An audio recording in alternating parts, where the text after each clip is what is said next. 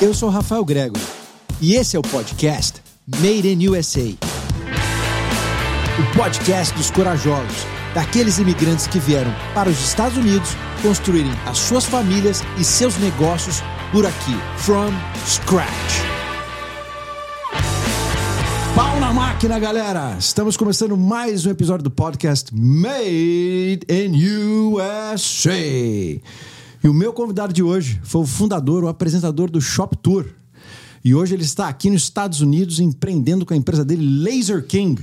Exato. Luiz Galeb. Isso. Welcome to America. Seja bem-vindo. Ok, obrigado. Boa, Rafa, tudo bem? Tudo bom, cara. Adorei o seu setup do estúdio aqui. Super, como é que eu vou dizer? Super eficiente. Tá eficiente, né? É, não, olha a qualidade de áudio. Pequenininho, aconchegante. Não, não, não é pequenininho, ele é delícia. Tecnicamente, você tá top. Quem vê de longe acha que isso aqui é um, um palácio, Tem né? que vir ver aqui.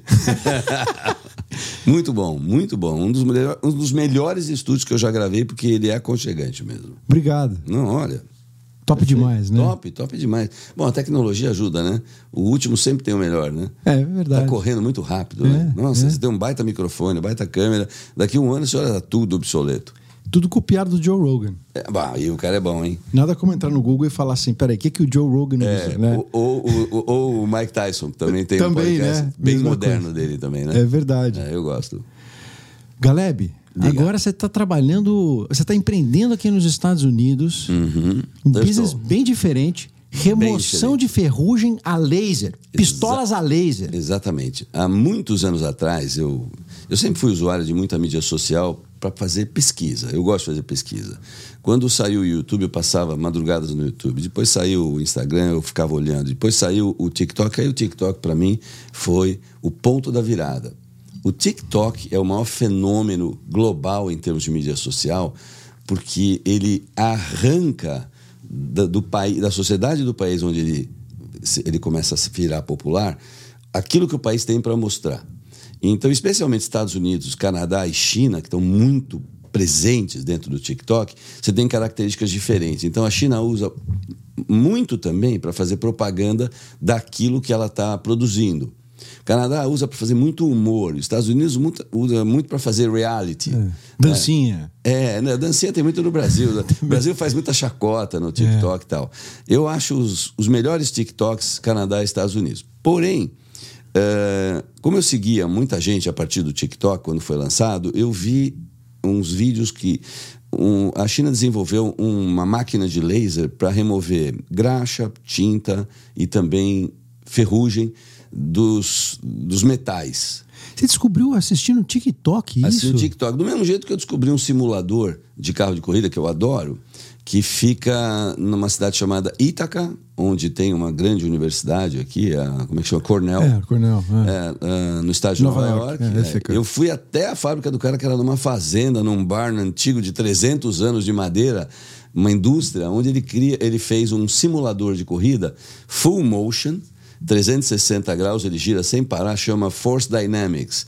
Quem quiser aí, entra no Google Force Dynamics. É uma loucura o simulador do cara. Ele basicamente ele não vende nos Estados Unidos, porque o, o americano não tem essa cultura igual brasileiro ou europeu ah, de carro de corrida mesmo, né? Tanto que a Fórmula 1 vem para cá e aquele bando de eh, celebrities vão ali no show, que é um show off para eles, né? Teve em Miami. Eles não sabem nem o que eles estão fazendo lá.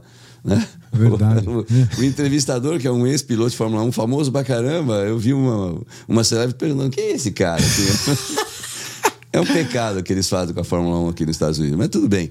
Enfim.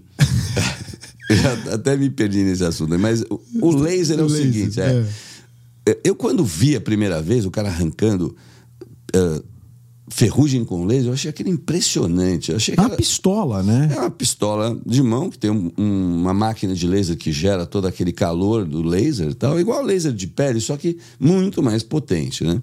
E arranca, parece Photoshop, é mágica. Aí eu olhei e pensei, pô, isso tem um mercado enorme. E aí eu e mais um sócio, que você conhece, que é meu amigo, resolvemos investir numa empresa de remoção de ferrugem a laser no território americano. Lógico, a gente começa pela Flórida, que é filial do Brasil, né? Lógico. É o, é o último estado brasileiro, bem ao norte, é a Flórida, né?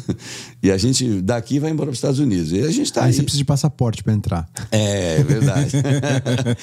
e aí a gente vai tirar a ferrugem dos Estados Unidos. É isso que nós vamos fazer. Cara, que bacana. É bacana, é bacana. Porque, por exemplo, imagina, falando agora com os, os brasileiros que estão assistindo a gente aí em todo lugar do mundo, imagina, por exemplo, um barco. Você entra na casa de máquinas de um barco, é ferrugem. Pode ser, o barco tem um ano de uso, já está enferrujado. É verdade. Tudo enferruja num barco. Hum, vai para Boston, ou todo o hemisfério norte-americano, a neve, ela enferruja tudo, por causa do sal que é jogado para acabar com a neve. Então, os carros todos têm problema de rolamento, embaixo do carro é tudo enferrujado. Ou seja, as Os- marinas vão ser teus maiores clientes no começo. Oficinas mecânicas, por exemplo, você abre um motor, você precisa limpar o motor, tirar aquela aparência velha dele, com o laser você tira em 10, 15 minutos, enquanto o cara teria que dar um banho no bloco, limpar, raspar, lixar. Não, o laser tira na hora e não machuca o substrato, que é o metal, seja ele aço, ferro carbono, alumínio, o que for. Você nunca tinha visto nada disso aqui nos Estados Nada parecido com isso aqui nos Estados Unidos? Ah, não, eu sigo esses caras há mais ou menos uns cinco anos e hoje tem na Europa toda também. No Brasil tem uma empresa, se eu não me engano, no Rio Grande do Sul, mas não prospera por um único motivo: o custo de aquisição da máquina é altíssimo. Aqui nos Estados Unidos as máquinas vão vai de 150 até 500 mil dólares. Pô. São caríssimas. Mas a gente achou um parceiro chinês que a gente entra com uma participação na fábrica dele para fabricar um tipo específico de laser que a gente aqui desenvolveu di- diante da carência, porque a gente precisava de mobilidade, ele desenvolveu mobilidade para a gente. Eu não poderia, O por tamanho da máquina, você quer dizer? Sim, ela vai nas costas, uma mochilona. Pesa 20 quilos, é pesada? É, mas pra você fazer um trabalho de meia hora, tranquilo. Tipo Ghostbusters, o cara. Ghostbusters, exatamente, exatamente, exatamente. E o legal é que eu entro dentro do barco, na casa de máquina, e fico trabalhando lá. E não faz sujeira, porque ela pulveriza a graxa ou a ferrugem, aquilo que está aderido ao metal, ou mesmo na fibra de vidro, ela vira fumaça. Então, no máximo, você precisa usar uma máscara e um exaustor para puxar a fumaça do lugar, que pode ser tóxica dependente daquilo que você vai dependendo do que você vai pulverizar. Mas é só isso. Não tem grandes treinamentos. Em uma hora o, o operador está treinado até para dar aula. Que demais É isso. muito fácil, é muito fácil. O- a questão toda é a confiabilidade da máquina. Toda vez que você fala em China, você tem que se preocupar com a Principalmente qualidade. aqui, né, nos Estados Unidos, né? O cara fala Chinese, hum. É la garantia só, sou eu. é dura, né? É diferente, é complicado. É melhor Paraguai do que China para muitas coisas, tá? É, então, a China você tem que saber comprar. Mas e como é, que você, como é que você acha que vai ser a receptividade do gringo quando chegar essas pistolas aqui, cara? Olha, já chegaram, já chegou a primeira, a gente fez algumas demonstrações, eles acham que é mentirinha. Até a hora que você faz a botar pra É, a gente mostra o vídeo, o cara, ah, tudo bem, faz aí. Aí ele deu, por exemplo, ah, foi numa oficina mecânica, ele tinha um bloco de uma Maserati aberta, que é um, um bloco de Ferrari, na verdade, né, aquilo, e tava horrível, sujo, imundo. E em cinco minutos, tava lindo. Nós fizemos só um pedaço do motor, ele olhou e falou, não, não, não, não, é incrível. Ele passava a mão, olhava, pô, meu, faz o motor inteiro.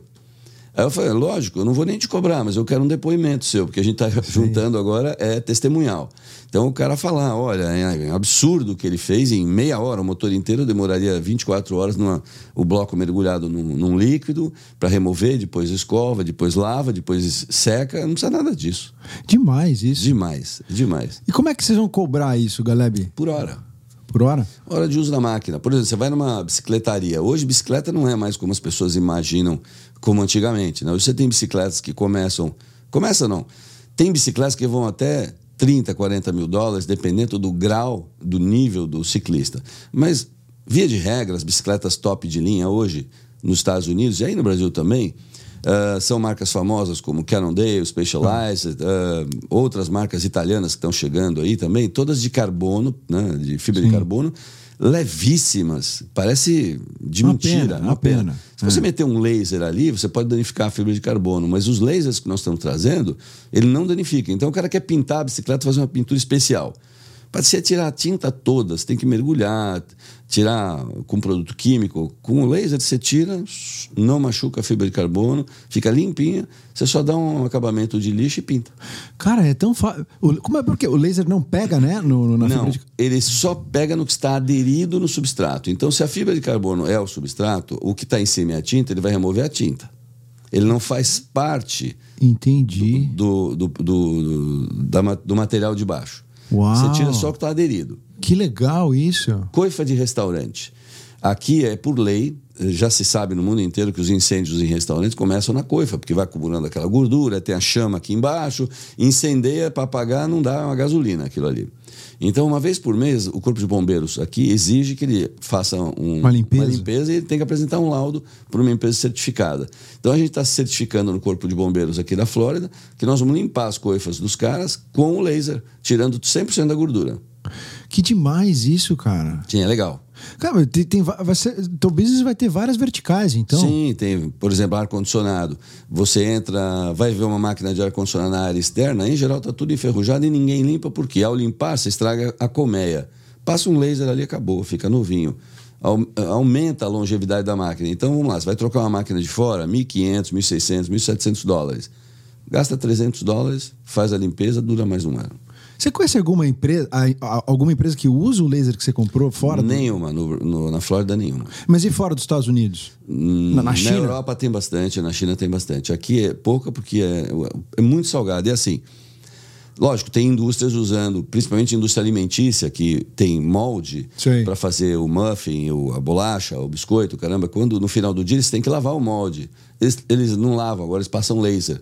Mas a própria indústria comprou o laser para uso interno. Entendi. Eles mesmos usam para eles. Uh, a indústria de aviação está começando a usar também para fazer remoção de tinta, graxa, tal, um laser diferente. Uh, mas as indústrias estão usando. Não existe uma empresa de laser fazendo para quem não quer gastar esse dinheiro todo. E outra, pega uma marina que tem lá 200 barcos, ele compra uma marca, máquina de ele paga 200 mil dólares. Ele, pô, ele começa a trabalhar. A máquina quebrou, ele perdeu a máquina. Perdeu a máquina. É mais fácil. Ele pagar os 300 dólares a hora. Paga a hora, é, é, faz um memolado com a Marina, ele ganha também. Um abraço. E, porque a gente quer ter 100, 200 máquinas a é. curto prazo. É isso. Quanto que você acha que uma empresa. De... Quanto você consegue faturar com uma máquina dessa, você acha, no ano? Hum, a gente não sabe ainda, é tudo novidade. Nós nem começamos a faturar. É. É. é. A gente não sabe. Muito... É tudo sonho. Enquanto você sonha, que é a parte mais divertida, é. pode sonhar grande, pequeno, médio, é grátis, né? Então sonha. Não, muito legal isso. É. E já são quantos anos nos Estados Unidos agora, Galeb? Oito. Vamos pro no, nono ano. E aí? Ah, tá feliz aqui? Tô feliz. As razões de eu vir são bem pessoais, como todo mundo, né? Cada... Tem gente que fala assim: como é que você veio aqui para os Estados Unidos? Ah, eu, eu vim. Deu na louca, cansei do Brasil. Né? Mas eu adoro o Brasil, amo o Brasil. Eu não vou passar minha vida aqui, eu acho, né? Eu, na verdade, vim aqui para terminar a educação dos meus filhos, que no Brasil estava ficando complicada. Minha filha estava fazendo 13 anos, o outro fazendo 11, o outro 10. E já estava começando aquela festinha para todo lado. E aí eu já vi que a violência estava aumentando muito em 2010, 2011. E eu fiquei preocupado. Falei: quer saber? Em 2010 eu tive um problema de saúde, vendi tudo. Eu tinha o Shop Tour, parei, vendi, passei a régua. Você vendeu para quem o Shop Tour, Galeb? Eu vendi para uma igreja, os canais para a igreja muito boa, por sinal, a Novo Tempo. Sim, igreja adventista. A adventista, eles são, eu diria que, antigamente eu falava a Rede Globo das igrejas, agora eu falo, putz, é a Jovem Pan das igrejas. é verdade. Eles cresceram pra caramba, né, Rede Novo Tempo, né, pô? Cresceram, e eles são pessoas muito dignas, eu gosto muito, muito, muito deles. Corretos. Muito, são muito corretos. É. Eu acho que é uma igreja que não se mete em rolo, não é. tem estardalhaço. Eu sou fã do Rodrigo Silva, Arqueologia. Ele é? é um dos apresentadores lá da Rede Novo Tempo. Eu não conheço, mas Nossa, eu ouvi falar. Ele é fantástico. É mesmo, é? O cara é um arqueólogo é, formado, se não me engano, numa faculdade lá em Jerusalém. Hum. É, e ele. Ele, pô, ele, vai, ele te leva até Jerusalém, aí te mostra o que, que tá as coisas. Ah, o que, o que está escrito na Bíblia lá em Jerusalém, entendeu? Sim. Muito bacana. bacana. E eu, eu, eu conheci a igreja Novo Tempo por causa, de, por causa dele. Que legal. Mas olha que interessante, quando a Novo Tempo, a Igreja Adventista comprou as nossas empresas, eu fiquei no início, você fica chateado, porque o que me fez vender tudo foram vários problemas. Um deles foi o de saúde, que eu não podia mais tocar o negócio. Mas eu fiquei muito contente com o tempo, porque eu vi que eles colocaram tudo para funcionar de pé e eles estão fazendo uma coisa bonita, um trabalho de televisão bonito. Porque a televisão, ela. Eu, eu, eu acho que assim, a televisão está num momento muito difícil dela. Não vou dizer que ela acabou, aqui não acabou, ela se reinventou. Ah. Mas esse público novo que nasceu há 10 anos atrás, 15 anos atrás, não vê televisão. É. Vê quando tem um jogo de futebol, aqui principalmente tem o, o futebol americano, que para nós é futebol americano, para eles é futebol, e o futebol nosso aqui é soccer, né? É. É, eles, o esporte aqui é muito televisivo. É, você não vê o esporte no smartphone. É lógico, o cara está em, mo, em movimento, tá? a molecada vê no telefone. Né?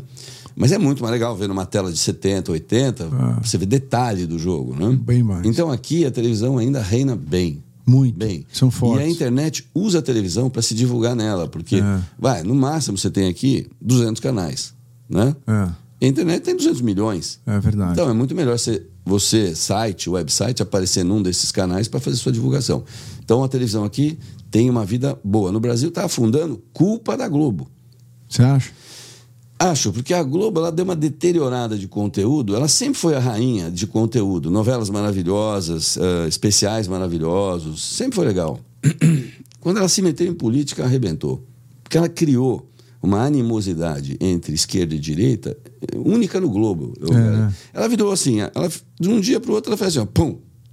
É. Parece que a Coreia do Norte, ou a China, ou o Irã comprou a Rede Globo. A impressão que dá, porque você olha assim, o jornalismo da Globo é sempre sendo tendencioso. É. Por exemplo, aqui agora na Glades, uhum. né, uma menina que defendia aqui o Greenpeace sofreu um acidente, escorregou, bateu, criou a cabeça. Na Globo vai aparecer menina que defendia o Green, Greenpeace, foi assistir um vídeo do Bolsonaro. é, é, ela se distraiu e acabou. É, eles dão um jeito de botar ferro no Bolsonaro. Aí eu fico pensando, se eles querem ferrar o Bolsonaro, e no momento que nós estamos vivendo hoje, ou é o Bolsonaro ou é o Lula, então eles querem o Lula, porque eles não falam mal do Lula nunca. Então a, a Globo é do Lula.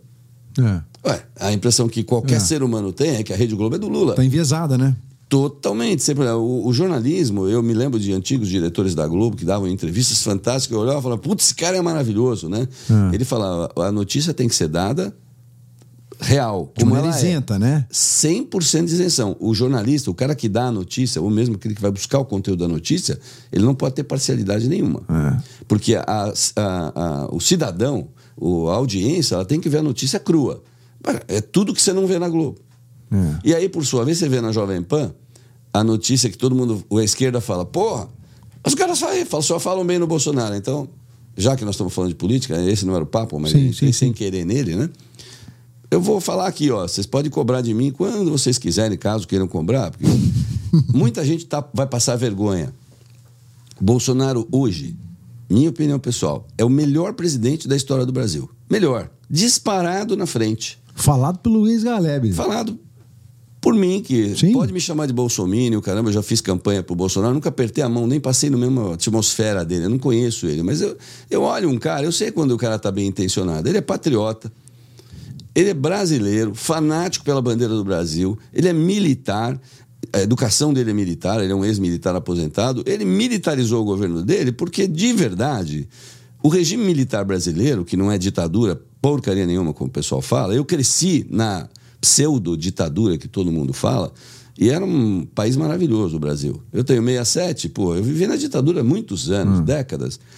Era uma época ótima. E tudo que o Brasil tem de bom até hoje foi feito na época dos militares no governo, que era tudo CDF, pô, os caras uns caxias do caramba. E são até hoje. Você pega todo esse, esse backstage que tem aí do Bolsonaro, de militares, por que, que ele escolhe generais, coronéis, do caramba? Porque os caras são bons. Olha esse ministro aí, o, o ministro da infraestrutura, o. Opa, o Tarcísio.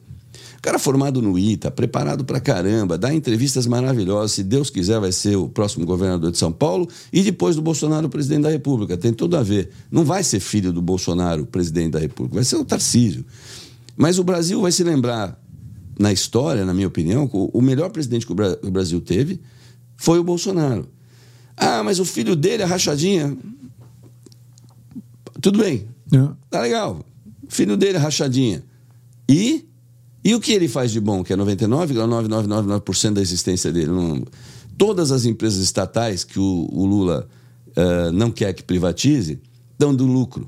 Não. Não pode vender a Petrobras. Ele não consegue falar Petrobras, né? É Petrobras. né? É foda, né? Ele ensina o país inteiro a falar Petrobras. Então nós vamos mudar até a logotipia da Petrobras, mudar o nome e passar para Petrobras, né?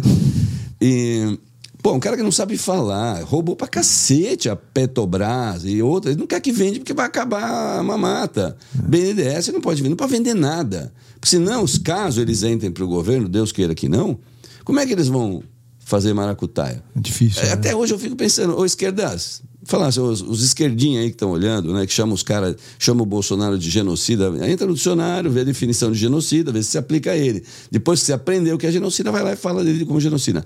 Então, o que esses caras roubaram o Brasil é uma coisa absurda. Hum. Por que que deu dinheiro para Cuba, para Venezuela, para o Irã, para a África, países de ditadores. Depois perdoaram, né? Não, e quem paga somos, é, nós. Sim, nós. Você viu é. que a é. garantia no, em Cuba é o charuto, na Venezuela somos nós mesmos? É, putz, meu. Imagina, emprestou um bi e meio, quem está pagando é o imposto brasileiro. O avalista do empréstimo para a Venezuela é o brasileiro, é você, eu, todo mundo aqui. É. Se você paga, se você compra pãozinho e leite de manhã, tem imposto no pão e no leite. Esse dinheirinho está indo lá para a Venezuela. É. Ah, mas são os hermanos que são, têm fronteira com nós outros, que abrem a porta, entram, são legais.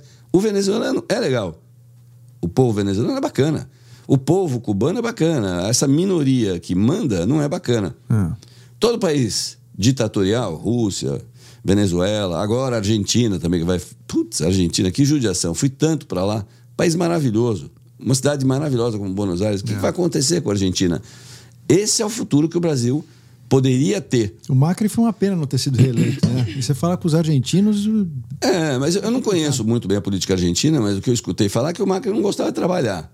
Isso eu já não sei. É, é, eu não gostava de trabalhar, acordava tarde, bom vivão, caramba e tal. Tem que trabalhar. Pô, é. O Bolsonaro levanta às 5 e meia da manhã.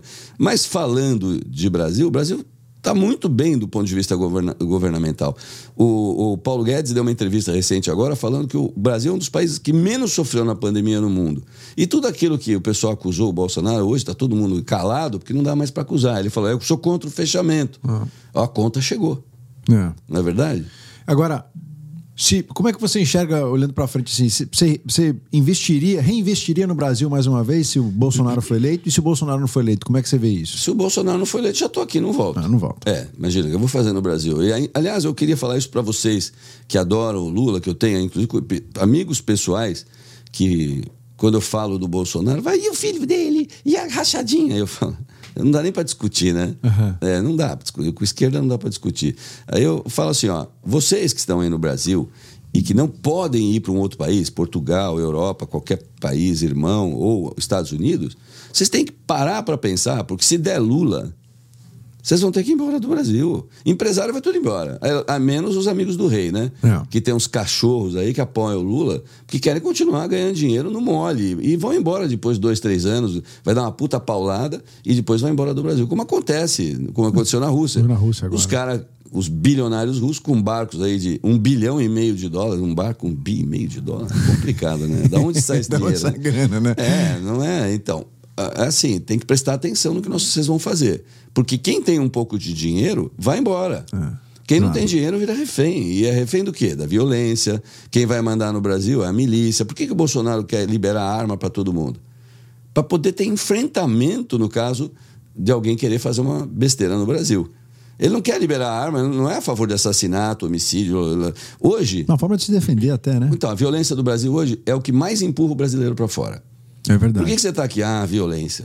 A primeira pergunta. Não, a primeira 95% resposta. das pessoas respondem isso. Todos os brasileiros respondem é, isso. Né? Eu diria fora. que todo mundo que eu falo, 100% do é. que eu falo, ah, fui embora porque eu não aguentei a violência. Eu fui assaltado, fui embora. Ah, não sei o que, foi sequestrado, fui embora. Não aguentava mais andar de carro blindado. É, é nem blindado adianta mais. Porque é. você tem um carro blindado, o cara vem com um fuzilzinho deste tamanho, vai entrar pelo vidro da frente, matar todo mundo, sair pelo vidro de trás a bala. É. Então, assim, a violência é o que mais assusta. E a violência é culpa de quem? Culpa da esquerda, que criou artimanhas para defender o ladrão. O Lula, imagina que o Lula falou que ele não, é, não acha um crime grave assaltar um, um, um cara pegar um celular. Então, aquele menino, estudante, 20 anos, que morreu na frente da namorada com quatro tiros, o bandido que foi preso, o delegado Nico prendeu, ele foi roubar o celular. Mas precisou dar quatro tiros no cara para levar o celular, porque o namorado foi em cima dele. Ah, mas não pode reagir. Não, então vem cá, o culpado é o menino que reagiu? Imagina, tem que passar fogo. É. Imagina. Olha, é assim. Eu trabalho, você trabalha, quem está assistindo aqui trabalha. Bandido não trabalha, bandido quer no mole. Ah, mas não tem emprego. Como não tem emprego? Sempre tem. Falando até um pouco, você estava falando da, que é a culpa da Globo, né? Que a, hoje a televisão no Brasil. A Globo é um nojo. É. Nojo. Como é que. Falando de televisão, pô, já que eu sou headhunter aqui, eu gosto de entrevistar sobre o passado, conta pra gente como é que você caiu nesse mundo, Galeb. Ô, meu, é assim, eu, eu era bem mais jovem, né? Eu tinha uns 20 e poucos anos, quase 30. E eu sempre, sempre fui, assim, do mercado publicitário, né? Ficava inventando um, coisa. Eu gosto sempre de fazer uma coisa que ninguém fez. E eu sempre tive, assim, morando dentro da minha cabeça uma ideia de fazer a televisão vender as coisas. Eu, eu via televisão, era novela, filme, jornal. Novela, filme, jornal. Novela, filme, jornal. Um show aqui, um futebol ali. Legal.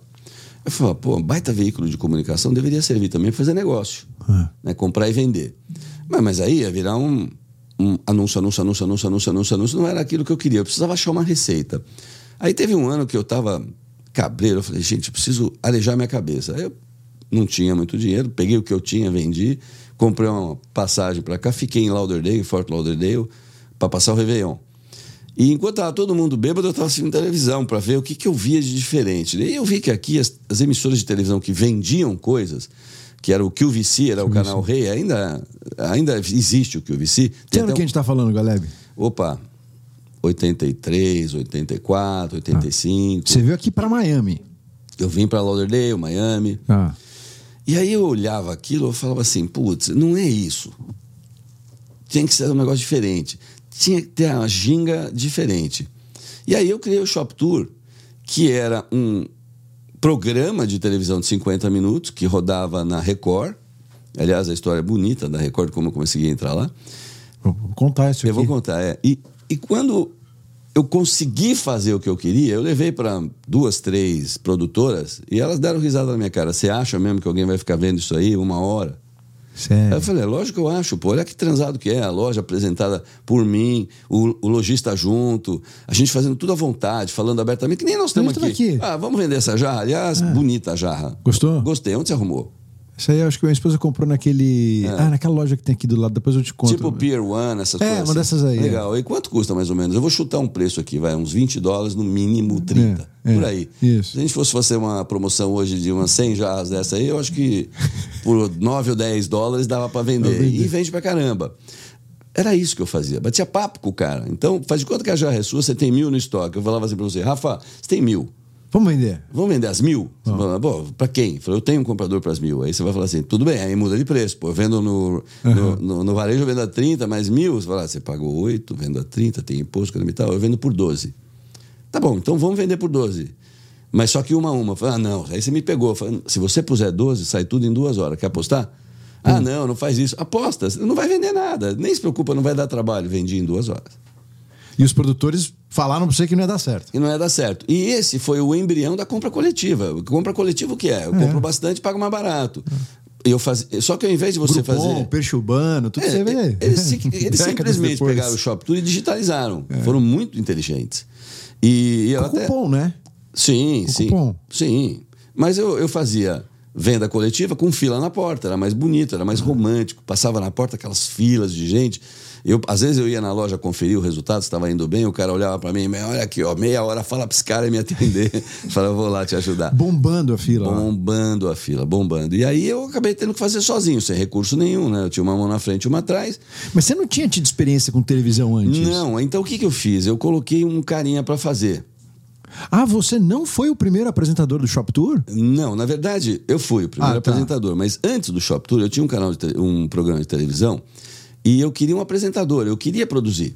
E aí eu convidei um cara para trabalhar para mim e ele fazia, eu falava, mas não é assim que eu quero. E ele falava, fazia de outro jeito, mas não é assim que eu quero. e aí uma do hora, meu jeito. É, ele- Deixa eu fazer esse negócio aí, não, então. não, ele falou, ele ficou com o saco cheio de mim, ele falou, pô, meu, faz você então. É. Então tá bom. Mas eu não tomei como um desafio, nem É. como ofensa. Eu, eu achei na hora, eu era tão inocente, que ele queria que eu mostrasse pra ele como é que era. É. Aí eu sentei E fiz. E do meu lado tava Bruna. ah, Bruna, não, a. essa. Não sei. Brunet. A Luísa Brunet? Luísa Brunet tinha 18, 19 anos, sei lá quantos anos ela tinha. E- Sério? E, do outro lado era o Walter Clark. Sério? É, a, a, Brunet era uma jovem, bonita. O Clark era o maior salário que tinha na época no Brasil, o cara que estava na Globo. E eu tinha que entrevistar os dois. Eu falei, meu Deus. Aí eu estava nervoso, lógico. Eu pedi lá pro, pro Ramon Mosqueira Lopes, antigo Aham. rodeio que ninguém conhece, só os velhos que sabem esse nome. Mas o que, que eles estavam vendendo, Galeb? Não estava vendendo Ah, não nada. nada, Era tá. uma entrevista. Uma entrevista, Eu tá. sentei no meio dos dois, fiz uma baita entrevista engraçada. O Walter Clark, que era um personagem maravilhoso, viu que eu tava, era muito novo, tinha 20 e poucos anos, levantou minha bola, me deixou tranquilo. A Luísa, menina de tudo, e fez uma entrevista bacana pra caramba. E aí o cara virou e falou: Eu não tenho a menor condição de fazer isso. Eu falei, por que, meu? Ele falou, isso é você. Eu não consigo ser você. Por É. que, que você não faz? Aí eu falei, putz, esse cara me ferrou. Tá ser bom, eu. eu agradeci ele e fiz. E aí eu comecei a fazer. Aí eu mudei daquele programa que eu tava fazendo de entrevistinha. Eu falei, agora eu vou fazer o Shop Tour e eu mesmo vou fazer. Mas que, que programa era esse que você fazia de entrevistinha? Era um programa social querendo ser comercial. Só que o Na canal. Record? Não, na Gazeta. Na a Gazeta não queria que eu fizesse. Ela queria um programa de conteúdo e eu querendo fazer comercial. Cada vez que eu colocava uma loja no ar, ele falava: não pode fazer isso. Cheio de regra. Tá velho, atrasado. Tá lá até hoje, lá na Gazeta. Deve estar de andador, bengala, lá, com 150 anos. Mas não tem problema. Aí eu fui para Record e eu queria ir para Record, mas eu não tinha, vamos dizer assim, crédito para comprar uma hora. Bala, né? Dinheiro. Puta, uma televisão Grana. enorme, era rainha naquela época, né? E eu pensei, preciso arrumar alguém. Aí eu tenho uma amigona, que, putz, minha querida, minha amiga até hoje, eh, a Delita Scarpa, e eu falei pra ela, puta, Delita, preciso achar alguém na Record pra me ajudar a entrar lá que eu preciso. A Delita virou e falou assim, "Mas, meu pai? Eu falei, seu pai por quê? É, assim, ó, com o presidente da Record, que é o Machado de Carvalho, eles almoçam todo domingo lá na fazenda, em Rio Claro. Eu falei, nossa, Delita, você fala com seu pai? Lógico que eu falo. Deixa eu bater um Isso era papo. quinta-feira. No domingo, o pai dela falou com o Machado de Carvalho, na segunda eles me ligaram. E aí? Aí eu fui lá, falei com um outro anjo chamado Ivandir Kutait, que já não está mais aqui, já foi embora faz tempo, que era um gentleman, um cara bem legal, e ele olhava para mim e falava assim: Putz, menino, como é que eu vou te vender uma hora numa rede dessa? cara, como é que você vai me pagar? Eu falei: Ivandir, eu vou te pagar, não se preocupe. E aí ele demorou um mês Pra te dar a para resposta. assinar. Aí um dia eu fui lá e ele falou: Vamos, vai, seja o que Deus quiser. E olha, pelo amor de Deus, me pague em dia. Eu empenhei meu nome lá. Uhum. Né? Porque alguém deu uma pressionada para ele. Lógico. Vandir, se eu não pagar meu último mês, tá? E como eu quero fazer disso uma coisa grande, eu vou pagar direitinho. Paguei cinco dias antes para honrar toda essa generosidade, né? Mas o Shop Tour não começou bombando. O primeiro mês foi rastejando. O segundo mês foi. Mas ele te deu uma hora que ninguém assistia. É, uma da manhã. Uma da manhã. É, o horário da diarreia, o horário da- da- do bêbado, o horário da, da dor de corno, o horário de quem não foi, ficou. É, horário que é legal, inclusive, esse horário. Sim, né? sim, o cara sim. tá disposto, né? Mas quando ele te falou que, ó, galera, vai ser uma hora da manhã. É, era o único horário. O que, que você falou? Eu falei, não, beleza, eu preciso de um horário, né? Que seja esse, É, então. tá limpo. Aí o que aconteceu? O primeiro cliente que eu tive, que é um puta de um irmão também hoje, é o Sérgio Cardia Ramos, o Serguei, meu amigão. Ele é uma alma maravilhosa. E ele tinha uma loja chamada Esfera, eu já contei essa história várias vezes, e a loja estava ruim pra caramba, como todas as lojas estavam ruins naquela época, em 87. Ninguém vendia nada, uma puta inflação. É a época que andar de táxi era mais barato que andar de ônibus. Nossa. Porque o ônibus você entra e paga, o táxi você paga quando desce. Então, esse tempinho de uma hora, a inflação desvalorizava Bombava, né? o dinheiro. E aí ele falou: Olha, eu vou fazer, mas eu não vou pagar. Eu falei: Não, Serguei, o apelido é Serguei, me dá um cheque para alugar a câmera só. O cheque não tem saldo. Eu falei: Eu aviso o cara lá. né? Nossa. Aí eu fui alugar do Fernando Sampaio, que eu acho que hoje está no Esportes da Jovem Pan, eu estava, né? Que é um baita cara bacana. Uma coisa que eu quero falar: todo grande negócio, via de regra, começa com uma mão na frente e uma atrás e um monte de gente bacana te É ajudando, verdade. te empurrando. É, legal isso. Então, ajudar os outros, camaradagem, que é o que está faltando no mundo hoje, é muito legal. Então, você conhece alguém que está começando um negócio, pode dar uma empurradinha. Vai lá, que você não sabe o que está fazendo. Você vai ver o bem que você vai, Vai fazer. fazer, né? É. E aí, eu peguei o cheque do Serguei, Levei pro Fernando, que tinha câmeras para alugar, e falei para ele: olha, eu vim alugar uma câmera, tá aqui o cheque do cliente e tal. Não tem dinheiro na conta, não deposita, espera eu te dar o sinal. Aí ele virou e falou: pô, Galebe. Já começamos eu assim. Falei, cara. eu fiz um trato com ele, se não der resultado, ele não, não vai ter dinheiro na conta. Se der, ele paga. Ele falou: e eu? Falei: torce, você topa? ele falou: vai, ele deu risada, vai, Fernando, vai, Galebe, vai. Eu peguei e fui. Cheguei lá, liguei, gravei. Comecei a gravar e ele começou a falar: Eu vou vender essas merda, essas calças de linho que amarrota pra caramba. Era loja de roupa? roupa masculina. E ele começou a meter o pau na roupa. Uma hora ele perguntou assim pra mim: Você não tá gravando isso aqui tudo? Não, tô pra testar a câmera pra ver se tá funcionando, né? Mas você não vai botar no ar, você vai cortar? Vou, vou cortar. Não cortei nada, foi tudo pro ar. E aí tá ele, é, ele chegou lá na segunda-feira para abrir a loja, tinha uma multidão na porta da loja, e ele até deu uma entrevista recente, ele falou, eu cheguei lá, olhei e falei, ixi, pegou fogo. Né? Ele achou que tinha Uhum. acontecido alguma merda, né? Fila gigante. Não, não era uma fila, era uma multidão. Assim, a, a rua fechada, não passava carro. Aí ele falou: caramba, meu, então foi assalto, né? Ele pegou. Foi chegando perto, aí uma das mulheres estava lá fora, que a maioria era mulher, falou: Ah, o menino da loja, você não vai abrir? Aí ele sacou Que era. que era resultado do que a gente estava fazendo. E aí, lógico, ele chamou um monte de gente, falou que estava sem chave, abriu a loja, oito da noite ainda tinha fila ainda. E as lojas dos Jardins, ele tinha na Lorena, começaram a perguntar para ele o que ele fez. Ele falou: fiz o Galeb lá, o Shop Tour. E o que, que é Galeb Shop Tour? Ele dava meu telefone, os caras me ligavam. Na outra semana tinha seis lojas, depois tinha 12, depois 15, 20, e foi crescendo. Uau. E assim começou. E aí eu tive os meus problemas. O Jânio era prefeito de São Paulo, ex-presidente Jânio Quadros, e o Jânio Quadros era famoso pelo autoritarismo. Então, abrir. ah, a gente começou a abrir as lojas do meu, que forçava os caras, falava, quer faturar mais? Abre domingo. Mas vende mais? Falei, Lógico que vende, experimenta. Aí começaram a abrir domingo. Só que domingo não tinha amparo legal para abrir. Então o Jânio ia lá na loja e prendia o lojista. O cara trabalhando ia em cana. Respondia processo e tal, por prática eh, irregular às leis do comércio. E o sindicato dos empregados do comércio, olha o que eu falo, sindicato, ah, doença problemática essa no Brasil. Das Que o. PT alimentou, né? O Lula alimentou o sindicato, que ele é sindicalista, ele não pode deixar os hermanos todos à mão, né?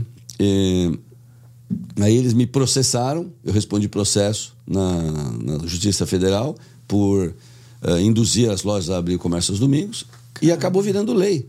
Teve um vereador japonês aí que se apoderou da, da tese de abrir o comércio aos domingos, mas o responsável pela abertura do comércio aos domingos foi o Shop Tour. Aí virou lei, ninguém mais podia falar nada. Aí as lojas, eu falei pro cara, abre domingo que você vai ver. E eles abriam domingo e faturavam. Aí o Jânio começava a prender os lojistas. Aí eu fui na prefeitura, eu viajei, e falei com o chefe das regionais lá, o Dorival de Abreu, outra figura muito bacana.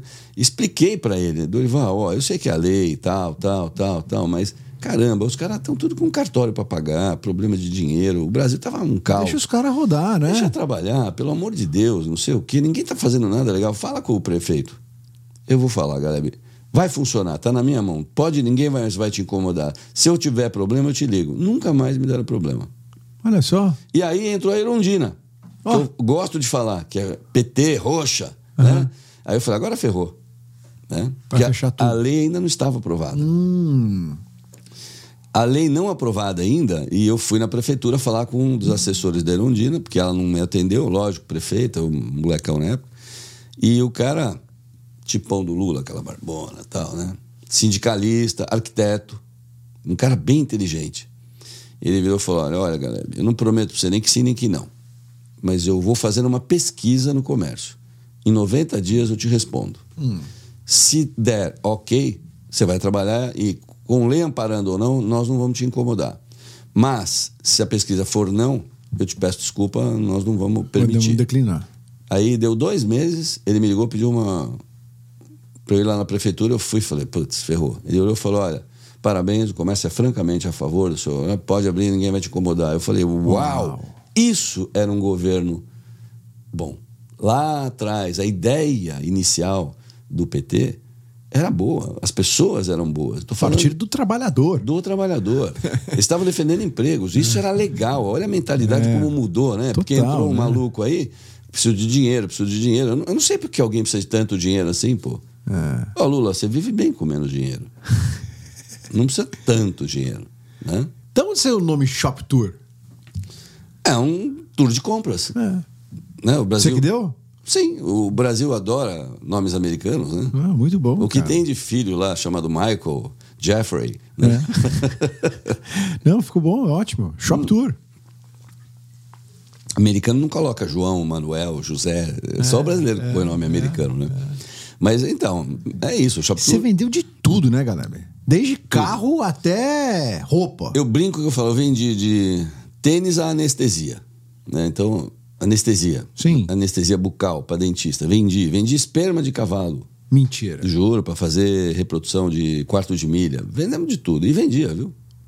Vendia. Tem casos icônicos de vender. Bom, o a própria Esfera, ele só faltou a placa passa-se o ponto no final. E todas as lojas que ah, anunciavam que o Shopping Tudo faziam fila. Eu me lembro de uma engraçada. ah, tinha uma marca de biquíni chamada Rosa Chá. Sim. Ainda tem, né? Tem, ainda tem. É, a Rosa Chá tinha um estoque de excedente de biquínis gigante. Putz, é, 30 mil biquínis. Que, na verdade, o Amir Islama, que era o fundador e criador, um gênio, baita num cara, ele doava isso daí para as favelas do Rio de Janeiro, porque ele falava que as meninas lá do Rio de Janeiro tinham um corpo escultural e tinham mesmo. E é- ele queria que a roupa dele sofisticada, que custava sei lá quantos biquínis, fosse para esse pessoal por um preço grátis, né?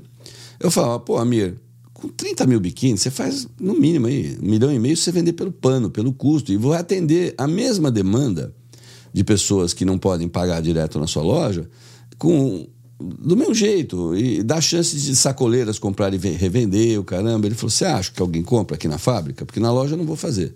Era lá no Brasil a fábrica. Eu falei: Lógico que compra. Só você vai ter que fazer o seguinte: vai ter que abrir um espaço aqui na fábrica, colocar uma cortina, vários Para lugares para trocar, né? trocar e 50 meninas, porque eu resu- ele falou: "Se tudo isso vai dar? Vai dar tudo isso de resultado. Você já- o Tour já existia há quanto tempo? Nessa Há época? uns 15 anos. Ah, pô, você tinha um baita Experiência. track record de experiência. né? Fácil. Falei, Amir, se prepara. Aí ele falou, não posso abrir domingo. Eu falei, não tem problema. Segunda-feira ele me ligou. Você me ferrou, hein? Eu falei, por que, Amir? Não consigo entrar na minha fábrica. Você tá de brincadeira. Falei, você tá, deu forte assim o movimento? Ele, vem aqui que você vê. Aí o que, que eu fiz? O helicóptero tinha uma empresa. Eu subi no helicóptero da empresa e fui ver por cima para filmar, já que tinha as câmeras no helicóptero, né? Bombando. Eram cinco quarteirões de fila. Não é uma pessoa. eh, Dez. A largura da fila era dez pessoas, famílias, pessoas inteiras. Passou uma semana lá que ele não conseguiu trabalhar. Vendeu tudo.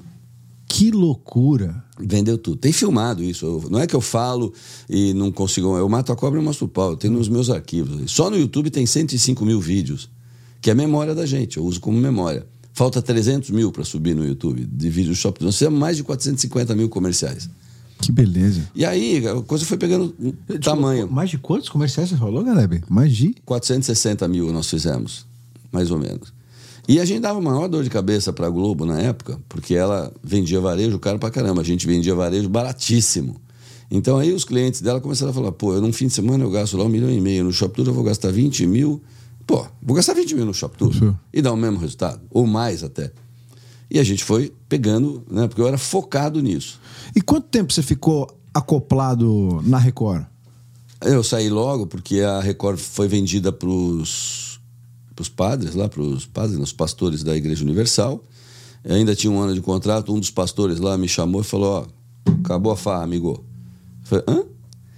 Não, pode procurar outra, outra Outro canal. emissora, porque aqui você não, não fica mais. Falei: mas tem ainda um ano de Um contrato. ano de contrato, é. Ah, Liga para o seu advogado.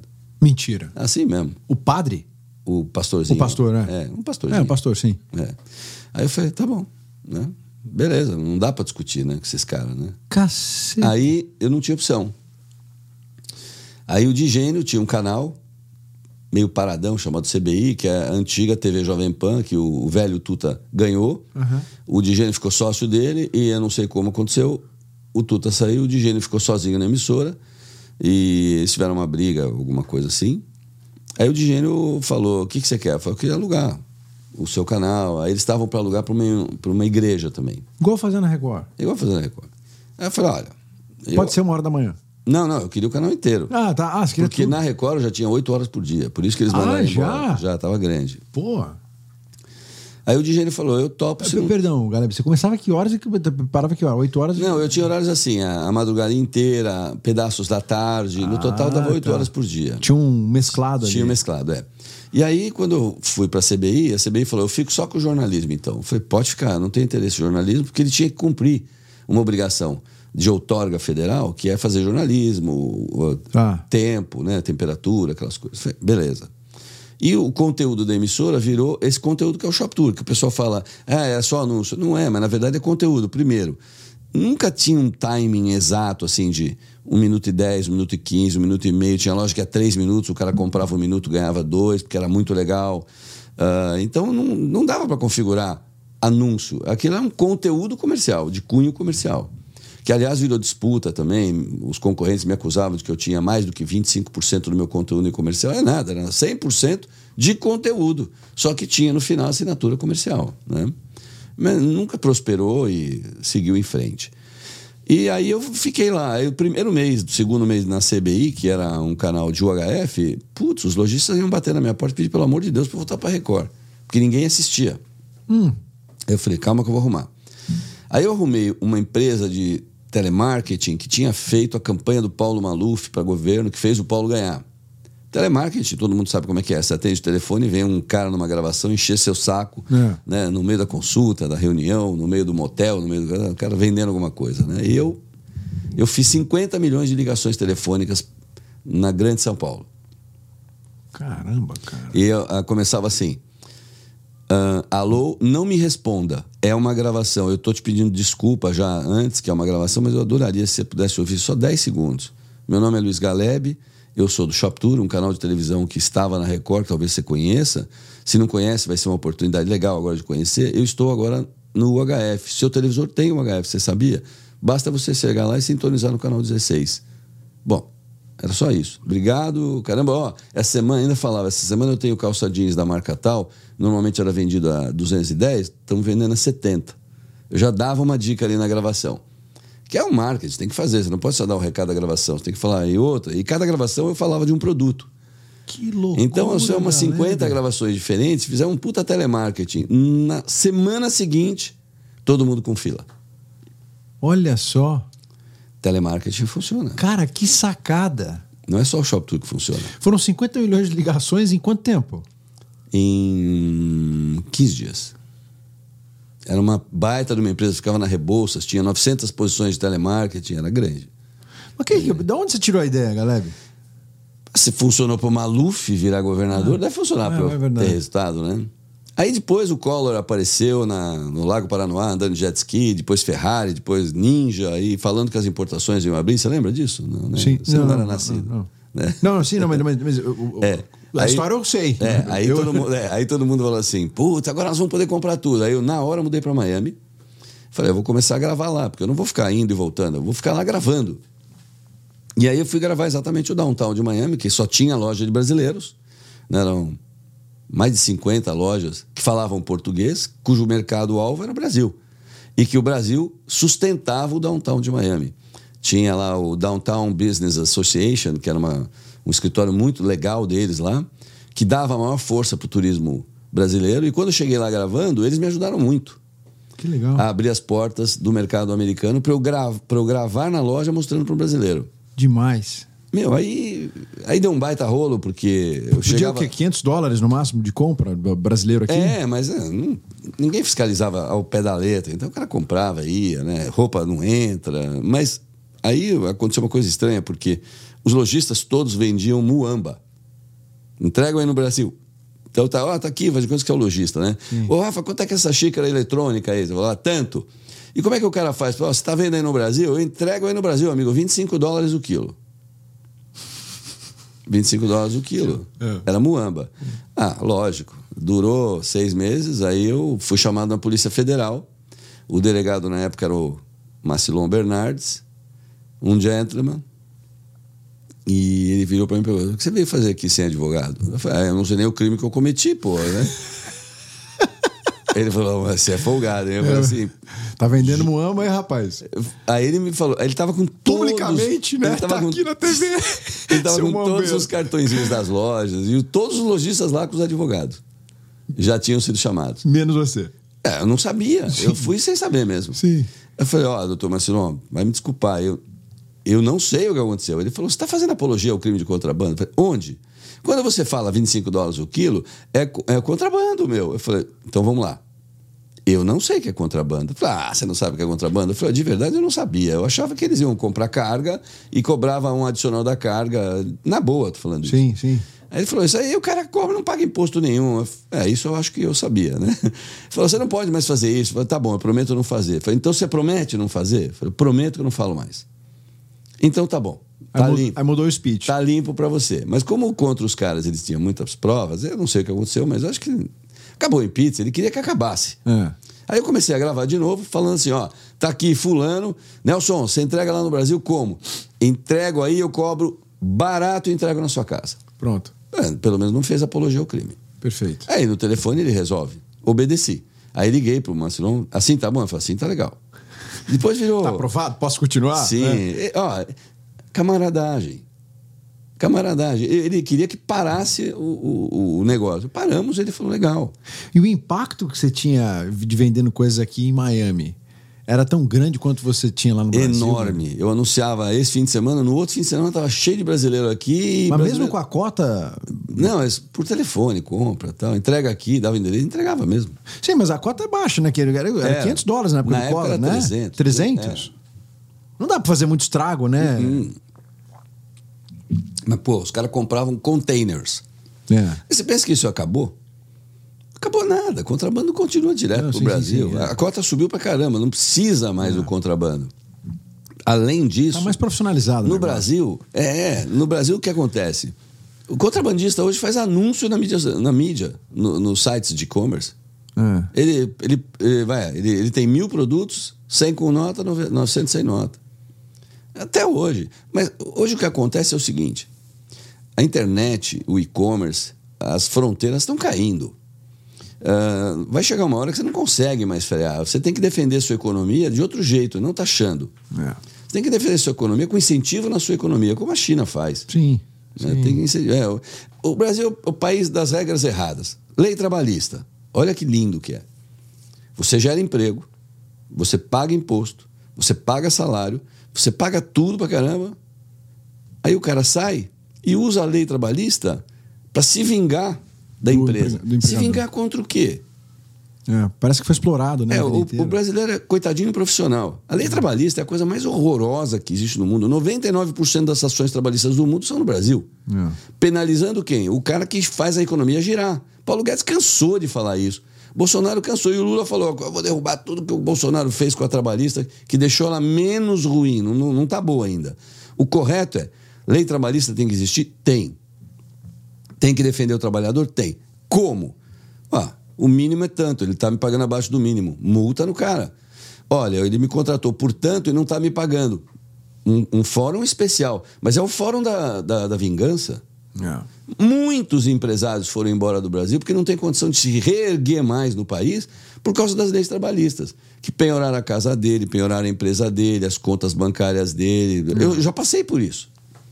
E são verdadeiros criminosos os caras que fazem isso. Olha, uma vez eu eu roguei uma praga nos juízes trabalhistas do Brasil. Eu fiz um vídeo e falei, eu vou rogar uma praga e vou rogar de novo, tá? Permite?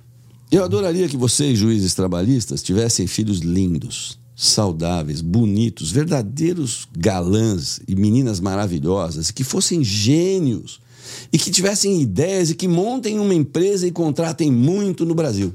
Tá bom? É isso que eu quero. Vamos ver que, como é que vai acontecer, né? De É a diante, praga né? que eu rolo É. para a justiça, para os funcionários da Justiça do Trabalho. E você que entra com a Justiça do Trabalho sem ah, direitos, quer dizer, os direitos estão lá, escritos, mas você sabe que está fazendo errado. Repensa antes de fazer. Pensa, porque o mundo é uma bolinha, um fala para o outro. Efeito bumerangue, né? É, eu, pô, eu, eu fui contratar um cara uma vez com um amigo meu, você contratou esse cara? Foi, pô, esse cara meteu uma trabalhista ali, ali, ali, eu falei, tchau. Obrigado. É. No primeiro mês mesmo, mandou embora. Por que, que você me mandou embora? Eu falei pra ele, meu, você é viciado em meter ação no trabalho.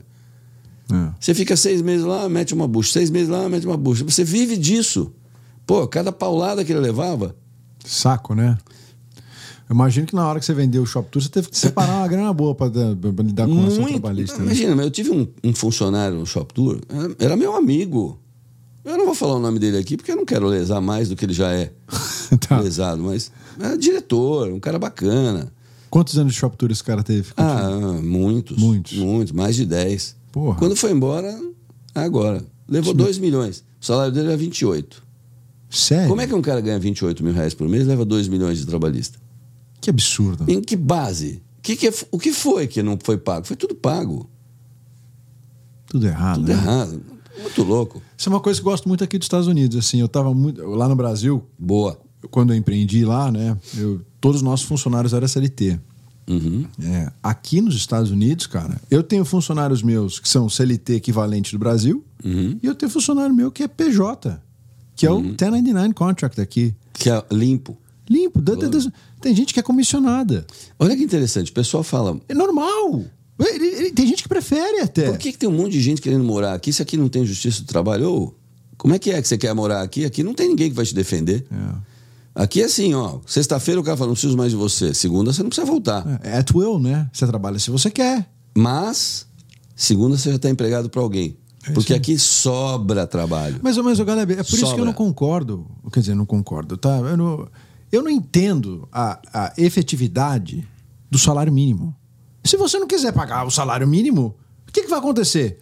O competidor do lado vai pagar um salário melhor. Eu, eu não, eu não entendo é, a lógica de ter que ter o salário mínimo. É até. assim, esse bando de regras trabalhistas obriga que você tenha um mínimo. Tudo bem, vamos aceitar o mínimo. Aqui tem um mínimo de hora também, né? O, a- o trabalho por hora tem um mínimo, não tem? Não sei. Eu É, não sei. tem, tem um mínimo aqui. O salário mínimo no Brasil está o quê agora? 1.200 reais? Eu não por sei. aí, por aí. 1.300? Eu- Eu concordo que tem que ter, porque em algumas regiões do Brasil, Ah, é, tá certo. é, os caras querem É pagar menos competitivo. 300, Não, 400 e tá, tal. beleza. Eu acho que tem que É. ter um salário mínimo. Tá. É, que Mas- aqui, aqui é muito competitivo. Aqui não tem região que você não consegue competir. É. Ah, você dá me pagar do- 10 dólares a hora? Tá bom, então eu vou trabalhar para o Walmart ali que tá me pagando 15. Pronto. Não, aqui é só, Amazon. só para vocês terem uma ideia, é o seguinte: tá faltando mão de obra. Tá. Né? Um país que fala que tem 2, 3% de desemprego, tem, tem, mas é mão de obra sem classificação nenhuma. Então aí o cara não consegue trabalhar mesmo. Né? Agora, no Brasil, não. O Brasil não tem emprego porque o cara não quer contratar, ele precisa de gente. Eu fui num lugar conhecidíssimo no Brasil, que é uma espécie de supermercado de luxo, com atendimento ruim. Aí eu falei com o dono que eu conheço, falei, pô, você não põe mais gente aqui? Ele falou, não, não, não, agora não põe mais ninguém. Eu falei, por quê? Ah, saco cheio, trabalhista, trabalhista, trabalhista. Então ele vai, ele vai, vai morrendo os funcionários, ele vai substituindo o que morre. Ele não põe mais ninguém, ele não quer saber, ele pavor de contratação. É lógico, o efeito disso, 12% de desempregados, não sei quantos milhões de pessoas desempregadas, é um horror. A lei trabalhista não tem que mudar, ela tem que acabar, criar uma new trabalhista lá no Brasil e falar: ó, nós vamos defender o que você assinou com o cara. O mínimo é isso, você concordou com isso? É isso aí. Tem hora extra? Tem que ter hora extra, lógico. É, Faz assim, ó. Eu fiz um anúncio aqui. Preciso de uma pessoa para trabalhar X horas por dia para ganhar X. A hora adicional eu pago tanto. Choveu, gente. Tudo brasileiro. A maioria. Olha só. Assim, desesperados. Os brasileiros chegam aqui, pá, vou levar para lá. Tenho 30 mil dólares, 40 mil dólares. Duro, vai. Mas 30 mil dólares é 150 mil reais. Juntou, Sim. vem para cá. No primeiro ano acabou o dinheiro. É, torra, né, cara? Torra, porque é caro viver aqui. Você precisa trabalhar. Aí ele fica buscando o que ele fazia lá. Então, vou dar um exemplo. Eu conheci uma família que veio, casal e três filhos, pequenos, ti- tipo 10, 11, 12 anos. Eles moravam no interior de Minas Gerais e tinha uma lan house, tinha uma farmácia e tinha, um, acho que um posto de gasolina. Aí foram duas situações horrorosas. Um assalto ah, violento, onde traumatizou as crianças, e depois tiveram duas trabalhistas. As duas trabalhistas, ele- um perdeu a farmácia, ficou para o cara que entrou trabalhista, que ele deu a farmácia como pagamento. Tão grande que foi a decisão. E o posto de gasolina foram três trabalhistas que ele também deu o posto. E Caramba. falou: tchau. Tchau. Veio embora para cá. Dinheiro dele durou um ano e meio. Passaram fome. Fome. Aqui. A mulher que tinha lá no Brasil Audi, carros bons, não sei o quê, virou empregada doméstica, como nós conhecemos aqui, é housekeeping. Ele virou carregador de pedra no mercado de construção. E o filho mais velho dele, um craque, começou a fazer e-commerce, o que eles chamam de esqueci o nome agora, comprava da China, fazia um. Um trading. É, não, ele um, fazia um face no website, vendia como se estivesse vendendo no website dele, mas estava vendendo Ah, produto da China. da China e funcionava e ganhava dinheiro pra caramba. Ah, você pode usar inclusive a Amazon para fazer isso. Você pode botar o seu sim, produto lá. é. sim, sim. Aí o que aconteceu? A outra filha fez um cursinho, a mulher arrumou um outro trabalho, o marido começou a progredir. Hoje eles estão ganhando aqui uns 30 pau por mês. Ó. Super bem. Uma família, mas foram anos dificílimos para ele. Então, vir para cá é legal. Mas é uma ilusão que você vai chegar aqui e vai bombar. O melhor jeito de você ficar milionário aqui é junta um bi no Brasil e vem para cá. Você vai ficar milionário. É, dificílimo aqui. É difícil. Não, as pessoas têm que se reinventar, né, cara? Isso a gente tem várias evidências disso aqui e, e nas outros episódios que a gente acabou. Sim. Esse cara, que eu não vou falar o nome dele, espero que ele esteja vendo, ele, ele é um artista no mercado de construção. Ele faz acabamentos de parede, de piso tal, que o cliente dele indica para os amigos. Ele, virou, ele não conhecia essas habilidades. Ele, ele as desenvolveu aqui. Que bacana, cara. A filha, linda, maravilhosa, está fazendo coisas maravilhosas também. É é uma artista. A menina tem um futuro maravilhoso. O menino mais velho hoje dele está ajudando ele na empresa que está progredindo. Graças a Deus, eles têm uma família assim, com muito valor. Estão indo Bacana. bem. Ah, legal. É, isso aqui é um país de empreendedores, né, cara? Quem quiser suar, vem pra cá. Quem né? quiser trabalhar e ser próspero, vem aqui. Ah, dá certo, né? Dá, dá certo, sim. Os Estados Unidos é um país que dá certo. E o Brasil tinha que ser o país que desse certo também. Porque tem uma coisa que o Brasil tem que aqui não tem. O calor humano brasileiro é uma coisa imbatível no mundo inteiro. Por isso que o americano. ah, ele vai para o americano ou qualquer cidadão da Europa, ele chega no Brasil, ele se encanta com o quê? Ele entra. no- São Paulo, por exemplo. São Paulo é uma cidade que, se você recortar assim, com uma tesoura, ele pode jogar no qualquer continente do mundo, é a cidade rei. É a cidade que vai mandar naquele país. São Paulo é maravilhosa. E o, o gringo chega em São Paulo, ele fala: Meu, é aqui que eu quero viver. Ah. Compra um carro blindado, tô bem. Basicamente é isso. Tá bem. Ah, mas essa convivência entre a riqueza e a pobreza, é isso que tem que acabar no Brasil. Essa distância entre o pobre e o muito rico. E ela, ela não vai diminuir tirando o dinheiro do rico. Ela vai diminuir acendendo o pobre a um mínimo onde ele tem o carro dele, a casa dele, a comida dele. Onde ele tem que chegar no supermercado, olhar um produto e falar: Ó, vamos levar isso aqui. Não tem que perguntar o preço. Ah. Aqui nos Estados Unidos é mais ou menos assim. O cara entra no supermercado, a família, que está bem, americana e tal, ela não vê o preço das coisas, ela compra o que ela quer. É. Tem É acesso, assim que tinha né? que ser o Brasil. Mas não vai, não vai chegar nesse ponto se a gente continuar com essas ideias atrasadas de taxar Não, rico. os impostos são É, impossíveis. não né? é isso. É, deixa o rico ficar rico e, deixa, e faz o pobre ficar mais rico. É. Ah, mas não é tirando de um, dando para o outro. É, é gerando ferramentas para o cara que está duro hoje trabalhar, profissionalizar, educar, aumentar a segurança. Não pode ficar sem punição o crime.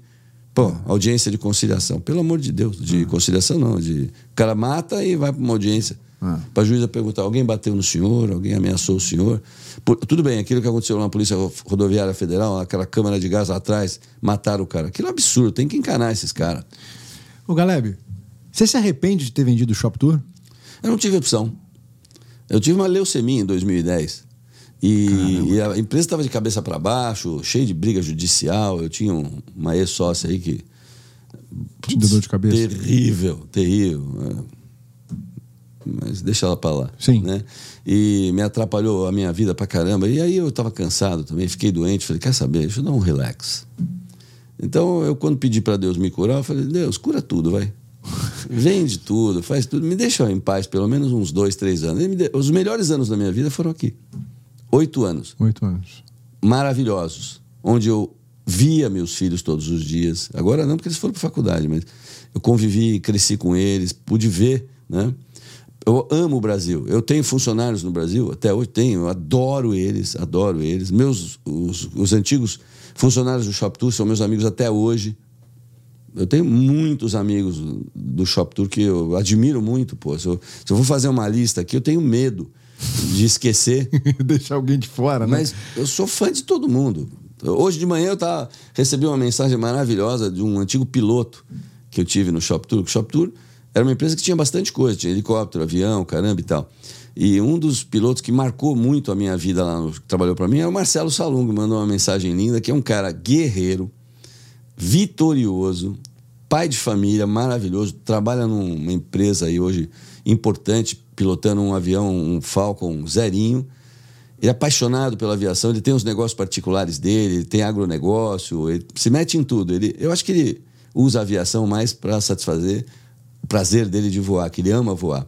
Mas é um, o cara é uma lição de vida, um, um sinal de positivo. Eu sou um puta fã dele. Legal. E tenho outros amigos também da aviação, Juan Lobutchenko, que foi meu mestre, instrutor, meu amigo pessoal, que nem o Marcelo. Eu falei, parei dos pilotos, é porque eu sou piloto também, então eu piloto avião, helicóptero, piloto qualquer coisa. E eu tenho isso no sangue que nem eles. Mas tenho, nossa, gente trabalhou como apresentador comigo, a Cláudia Tenório, maravilhosa, Cristina, putz, Nicolotti, muita gente trabalhou comigo que eu adoro de paixão. A Leila, que trabalhou comigo muitos anos, e hoje ela está trabalhando aí numa empresa muito legal, é bacana. Você nunca foi convidado para fazer algo parecido com o que você fazia no Shop Tour? Muitas vezes. Bom, eu fui para a TV normal pelas mãos da, da Talent, agência Talent, que é uma super agência, né?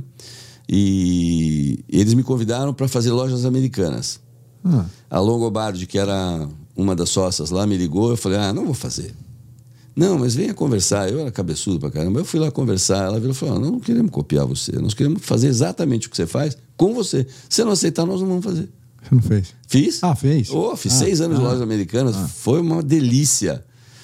Putz, fiz ela vender pra caramba. Depois fiz Volkswagen, Ford, Chevrolet. Mas que ano foi isso que você fez na loja americana? Longe. Foi- Ah. Eu, eu tinha cabelo, deixa eu ver. Ah. Não, brincando. Foi bastante. Foi antes de 95, 94, 96, 97, 98. Ah. Era Não, só para foi, é, é, se você não te convidaram para você fazer o que você fazia no Shop Tour depois que você vendeu o Shop Tour. Aqui, se nos Estados Unidos, você não recebeu nenhum Ah, todo, convite. todo dia. Todo dia. Pô, vamos reeditar o Shop Tour, vamos reeditar o Shop Tour. Eu falei, olha, meu primeiro não é mais meu. né? Então eu não posso reeditar. Eu posso fazer alguma coisa, sei lá, outro nome, se você Sim. quiser, né? Ah, não, não sei o quê. não. Mas recentemente, quem comprou o, o Shop Tour, eles ah, vão fazer alguma. comprou a marca, na verdade, né? O detentor da marca está fazendo um, um negócio muito bacana, que é um, um aplicativo Certo. um website e eles me convidaram para ser embaixador. Ele falou: Você é o Shop Tour, meu, a marca e você se confundem. Então eu gostaria que você pilotasse o marketing do Shop Tour novo aí no Brasil. Eu falei: Ah, tudo bem, vamos ver as condições. Eles me mostraram as condições e uma delas é eu ter que pegar os apresentadores antigos do Shop Tour para fazer propaganda, como se fossem Sim. não para vender nada, porque não Sim, vai vender sim, nada. sim, No-. O negócio que eles bolaram não é de, de televisão, não é nada. Mas eles, para aparecer na televisão, "Ô, lembra, eu vendi tudo para você, agora é- o papo é esse. Eu não posso ficar falando aqui porque é segredo de mercado, né? Bacana, pô. É, mas é bacana o que eles vão fazer lá no Brasil. Bem legal. Bem Ou legal. seja, a tua imagem vai voltar a ser conectada ao negócio é no futuro. como se eu fosse a, Sim. ah, anunciar a Volkswagen de novo. Sim, entendeu? sim. Ou Chevrolet de novo. É. mas se bem que eu recebo convite todo. Vai. Todo mês eu recebo uns dois, três convites para fazer comerciais. Alguns eu até faria, mas eu falo, gente, eu tô aqui, você tá aí, não vai dar, não sei o quê. Ah, vem para cá, a gente paga tudo pra você ver. Falei, tá bom, eu vou. Mas não vou, não dá, não dá para fazer mais comercial. Ah. Não dá, não dá. Vai veicular na Globo, eu não quero minha cara na Globo. que bronca, eu adorava tanto aquela Rede Globo. Tenho amigos lá, pô. Que eu, dentro da Globo, pessoal da diretoria, os caras que eu gosto, são fãs, são bons pra caramba. Eles devem chegar em casa e falar: Meu Deus, que porcaria que nós viramos. Não é possível. Mudou Não é demais. poss- Mudou demais. O que, que é? E você veja que estilo engraçado, né? A TV Jovem Pan, que é a antiga TV Jovem Pan, que depois virou CBI e tal, que hoje está no, no, no YouTube com Pingos nos Is, uma boa- Digital, né? digital, não precisa de concessão nem nada, tá bombando, é líder de audiência. Líder de audiência. Agora, olha que engraçado, eu ouvi ontem uma conversa de que estão querendo fechar a TV lá deles, porque é uma TV de opinião, né? Qual? Papai, qual? A Jovem Pan. A Jovem né? Pan? É, eu vi eles reclamando que ameaça, que vai mandar matar o, um jornalista lá, não sei o quê. Cara, eu fico pensando assim, é só o que falta, né? É. Provocar um mal à TV Jovem Pan, desmerecido desse, porque eu assisto direto lá e vejo o brilhantismo jornalismo, o brilhante jornalismo que eles têm. Espetacular. Espetacular. correspondente de Miami, aí, o nosso amigo o, Consta. o Constantino. Espetacular. Amigo e sócio aqui do podcast. Ah, ele é sócio do podcast? Ele é sócio Pô, do não podcast. sabia, ô Costa. Top, hein, meu? Costa. Muito bom, hein? Costa não, tem eu, eu vou fazer um elogio ao Costa aqui, ó. Costa, você é fera, meu. Quando você.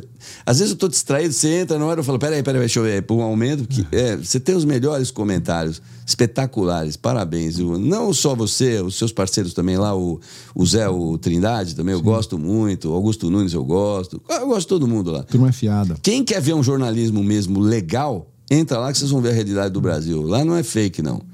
E o que eles metem pau lá no, no- no Superior Tribunal e. Bom, não precisa meter o pau em nada lá no Brasil. O Brasil todo é. Putz, essa Câmara. Ai, meu Deus, Brasília, meu. Vou te falar, viu? Muita gente fala isso. O, o Kim Jong-un podia errar o alvo. Nossa Senhora. Uma vez eu falei: olha, gente, se pegar. Mandar todo mundo embora, se a gente tivesse esse poder de fechar tudo. Olha a economia financeira que a gente ia fazer. Não, vou demitir vocês todos, tá? Vocês não têm direito trabalhista. Pronto.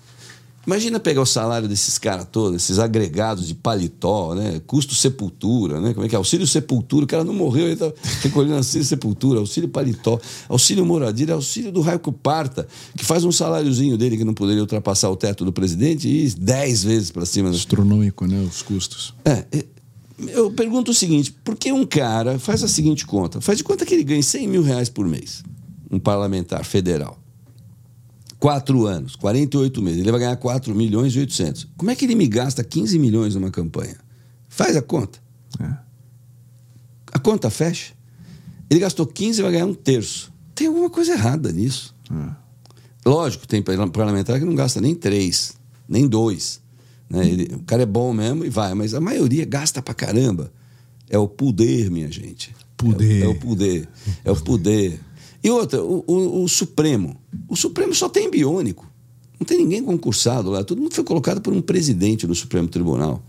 E só está fazendo cagada, com todos, perdão da palavra aqui. Todo mundo hoje tem pre- pre- medo de dar uma opinião, de ser preso, porque fulano, Beltrano já foi, o caramba e tal. É. Como é que pode? Você acabou a liberdade de falar, então? É, A sensação que eu tenho, Galeb, escutando você é. Você tá mirando a tua bola, do, bola de canhão pra empreender aqui nos Estados Unidos, né? Sim, sim, nada a ver. O Brasil agora é terreno minado. Enquanto não resolver esse problema aí eh, com o Bolsonaro e Lula, o que vai acontecer? como é que alguém vai fazer cálculo de fazer no Brasil? Ah, mas o Bolsonaro vai ganhar. Eu tenho certeza que o Bolsonaro tem 95% da, dos votos, Dos votos. Do, do Brasil. Mas se a urna tiver vontade própria, ele vai perder por 1%. Você entendeu? Porque, vamos falar a verdade, vai. Os, os órgãos de pesquisa. Alguém acredita naquilo? Só o Lula que fala, ah, o Bolsonaro perdeu o sono. Como perdeu o sono? É uma baita mentira aquilo. Um grande amigo meu é dono de uma empresa de pesquisa. que grande. Ele me ensina como faz dar 90% pro Lula e 10% pro Bolsonaro. É. muito simples fazer isso. E é uma pesquisa. E para que serve essa pesquisa fraudada, na minha opinião? Na minha opinião, ela é totalmente Pra tá a cabeça do povo, né? direcionado. Primeiro, vamos votar no time que está ganhando. Primeiro efeito. Segundo é. A, a urna é fraudada sim, é fácil de fraudar, tá no YouTube. Várias molecadas sabe como fraudar essa porcaria que o, Fa, o Faquin fala. é, como é que é?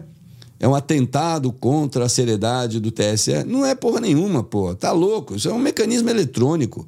Os hackers entram dentro da NASA, dentro do Pentágono, não vai entrar numa porcaria de uma caixinha de urna. Assim, ó.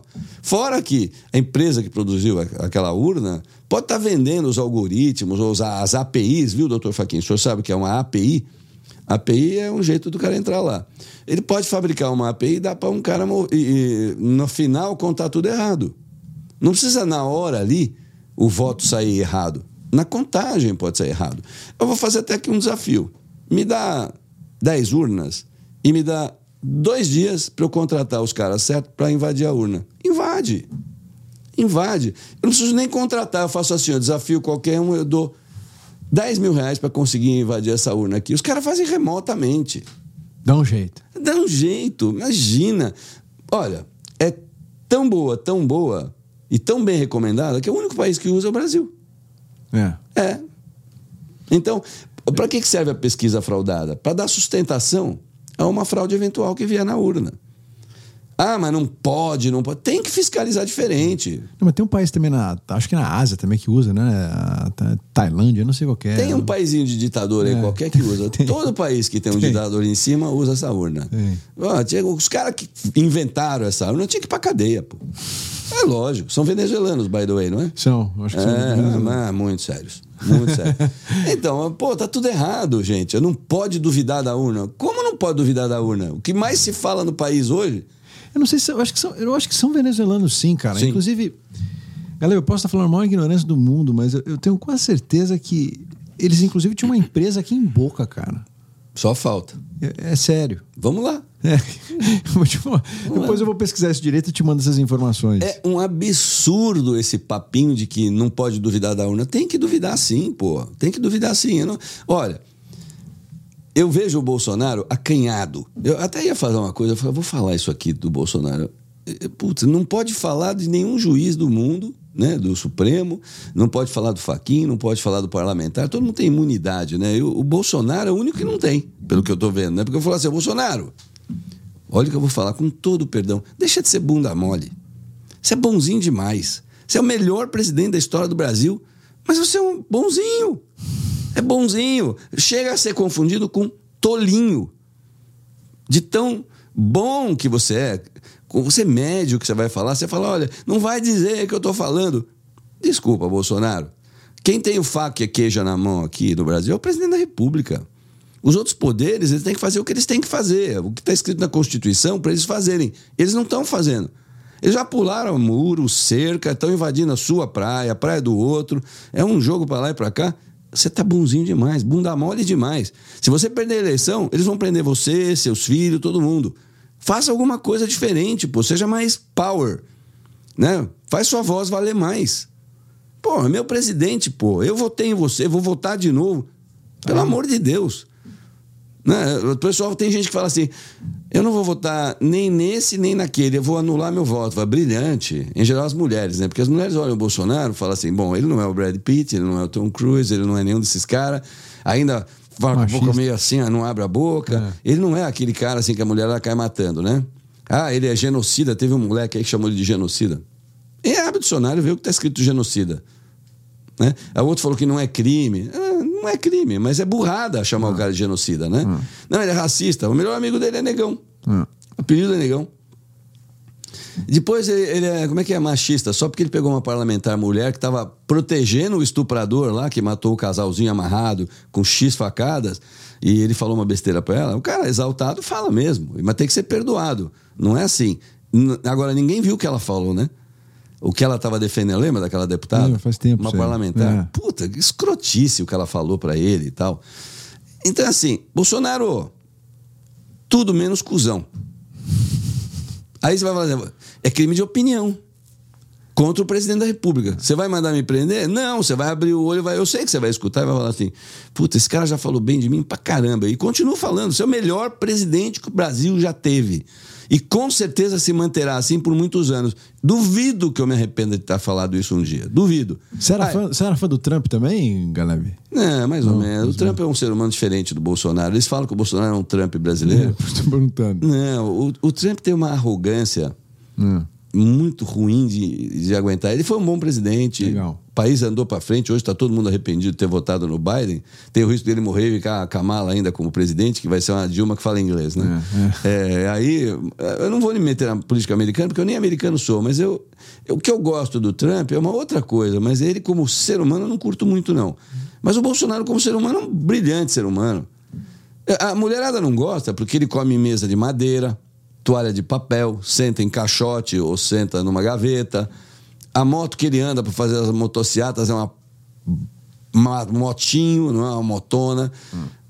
Se Você ele viu como é for tá enchendo o negócio? né? Você viu como é que tá enchendo? A quantidade de moto acompanhando? É Então, aí né? essa, essa mulher que estava falando comigo, ah, eu vou votar nulo. Eu falei, bacana, olha, o país no momento que tá, né, entre a... Mora aqui essa pessoa? Mora lá. Ah, mora lá. É, e é inteligente, viu?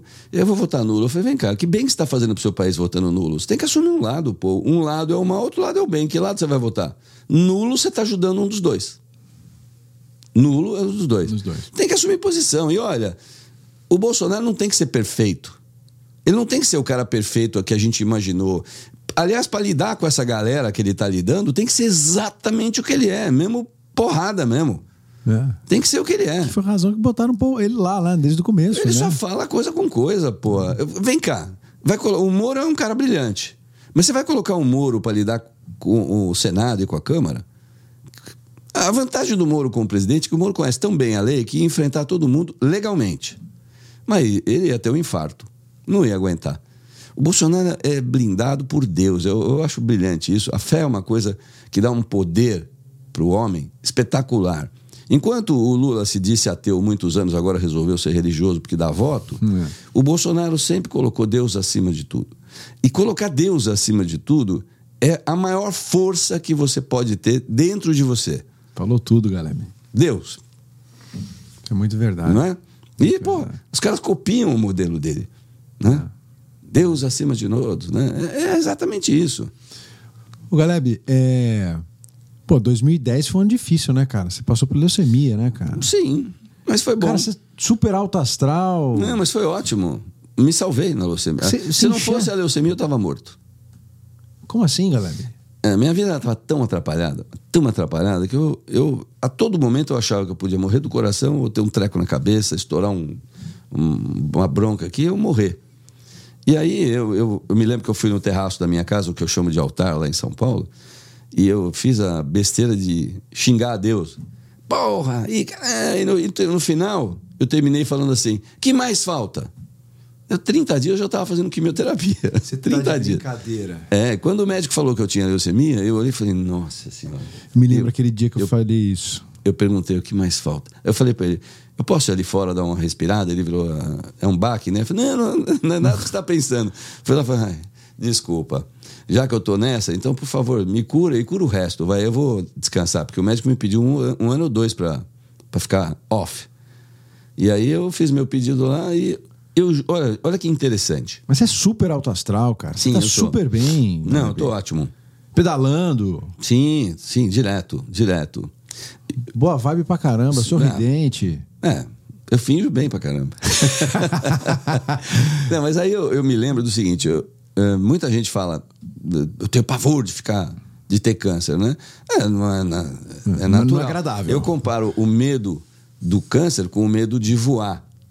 Antigamente caía avião pra caramba e morria todo mundo. Hoje em dia não- só cai se o piloto fizer assim, ó, eu vou morrer, né? Ou essa porcaria que deu com a Boeing aí, que tinha um defentil crônico que já considerou no Boeing Max. Então a incidência de acidente aéreo despencou, não tem mais, acabou. E o câncer matava pra caramba, hoje mata muito pouco, pô. Tem gênios da oncologia no Brasil, a, a turma do Buzaide, do Maluf, esses caras são verdadeiros gênios. O meu médico, Celso Arraes, maravilhoso, que era do time deles também. O Celso falou: Olha, quantos anos você achou que você ia, ah, você ia morrer? Quanto você ia durar? Eu falei: ah, Achei que ia durar uns 104 anos. É. Né? Ele falou: Por que 104? Depois eu explico, né? É. Tem a ver com Magic Click, lembra? Não. Era uma propaganda velha. Ah, ah, Magic sim. Click, ficava acendendo um É. negócio, era potente para 104 anos. né? Era isso? Era brincadeira. E aí ele falou: Olha, eu te garanto o seguinte: se você durar os 104 que você achou que ia durar, não foi disso que você morreu. Fique sossegado. Olha só. Aí eu falei, pronto. Então eu... E aí eu me lembro que eu passei uma época, vai, dois anos fazendo tratamento, numa boa, não tive medo nenhum dia, nenhuma insegurança, nenhuma dúvida. Porque eu, eu fechei um pacto na hora lá. Eu topei morrer. Porque até aquele dia, eu tinha 55 anos, já faz 12 anos isso, eu já tinha tido uma vida maravilhosa. Espetacular. Seis filhos, mulher maravilhosa, está comigo até hoje. Ahn, pilotava jato, avião, capitão de barco. Puta, viajei o mundo. Se acabar hoje, nossa, já tá bom. Aproveitei. É, então fiquei relaxado. Morreu, morreu, não morreu legal. E me entreguei. Eu tinha uma tia religiosa maravilhosa que já faleceu, ela que nem minha mãe. Eu falava, ela falava assim: Bem, como é que você tá? Eu falei, tia, tô ótimo, não sei nem te explicar por quê. Ela falou assim: meu joelho sabe. Ajoelhava. Ah, ajoelhava. É, rezava pra mim. rezava, o dia inteiro ela rezava pra mim. O dia inteiro. Então, o que é isso? A oração, o que é? A oração é Deus, pô. É você falar com Deus. Ela falou, nem precisa rezar, meu amor. Ela falou, deixa que a tia faz pra você. Então, é, é isso aí, ó. Deus acima de tudo mesmo. É. É, Galeb. Tem história, Um hein? brinde a Deus. Brinde a Deus. Sem fanatismo. Tem E as- história. E as Tem- crianças? Quer ficar por aqui ou quer voltar? Olha, é lógico que quem. Vamos lá. Minha filha mais velha, 13 anos pra cá, hoje ela tá com 22. Tá. Fez faculdade aqui? Fez faculdade aqui, fez, lógico. O que, que ela fez? Comunicação e marketing em Syracuse. Ah, Syracuse. Que é uma excelente universidade. Lá pra cima, pra Nova York. Frio pra chuchu. Nossa, horrível de frio É lá. Frio pra caramba, cara. Mas ela adorava, ela, no dia de ir embora da formatura, ela chorou muito, porque todos os melhores dias da vida dela ela passou lá. Formou agora. Agora. Agora. Agora. E ela já está desenvolvendo um trabalho brilhante, ela tem a pegada de vídeo, ela tem um, um canal no, no, no, no TikTok. no Ela, TikTok. ela prefere o TikTok, o jovem prefere o TikTok, é laura.galeb. Ó. Bomba, bomba, ela é linda, maravilhosa, espetacular. E ela tá fazendo o quê? Vendendo coisas lá no canal dela também. Você tá brincando, cara. E- é, vendendo ideias, vendendo coisas. Puxou o vendendo- pai. é, ela cresceu comigo. Sim. Ela falou, pai, eu vou fazer marketing, communications e public relations. Falei, vai firme. Go ahead. Aí tem o Stefano, que é um cara maravilhoso, também o filho do meio.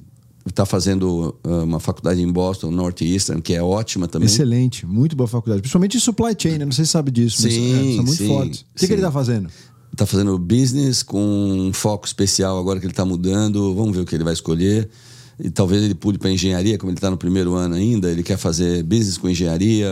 E o caçula entrou na UM. Tá. Está fazendo business com foco em esporte, porque ele é um baita de um atleta também. Eles todos maravilhosos, super educados. E, É uma bica, né? A faculdade aqui, né? Pra pagar pra essa criançada, né? Por ano, né? Putz. né, melhor mudar de assunto. Começando a ter palpitação. Três filhos é duro, né, Galeb? E a, e a molecada. E é, é tudo private, né? Tudo escola privada, né? De- de- É, eles ganharam A bolsa? bastante bolsa. é. Ah, que bom. Ganharam muito, ganharam muita bolsa. O da UM também ganhou? Todo bolsa? mundo, todos os três. Ah, é? Ganharam muita bolsa. Que bom. Eu pô. basicamente. Pe- Pelas notas ou pelo esporte? Notas. Notas. Os três são muito bons, eram muito bons de notas e foram para lá com bastante bolsa. Eles foram pra qual escola aqui? Aqui eles estudaram em duas escolas diferentes. Uma chama Pinecrest, que é excelente. Excelente. Fica ali em Fort Lauderdale. Isso, e outra em St. Andrews, aqui em Boca Raton também são excelentes. Também. Eles vieram de uma escola brasileira chamada St. Paul's, que é excelente também, a escola britânica. Ah. E... Ah, lá no Jardins? Sim, Ah, excelentes. E eles têm amigos, lógico, no Brasil, amam o Brasil. A gente vai para o Brasil com alguma frequência. Eles preferem, lógico, ficar aqui. Porque É. aqui é o seguinte: o menino com 15 anos dirige. Sim. Com 16, dirige sozinho. É. Mas tem que chegar às 11 da noite em casa. Ah, tá com ali, 17, tem que chegar às 1 da manhã. E com 18 está livre. É, aí, o cara que tem mobilidade, É. pode ir para lá e para cá. Ficou gringo, né? Eles ficaram gringo, eles. É, Viraram. é, não, eles são muito brasileiros. É? Muito. É, Mas, por exemplo, Mas assim, Eu posso falar no meu telefone em qualquer esquina. Eu posso sair de um caixa eletrônico com o dinheiro contando na rua. Isso não tem preço. Então, qualquer pai, mãe, quer criar um filho numa terra segura. segura. Né? Isso eu falo. Se o Brasil voltar a ser seguro, como foi, por exemplo, na época militar, ah, todo mundo volta. Todo mundo volta, porque aqui brasileiro fica amigo de brasileiro.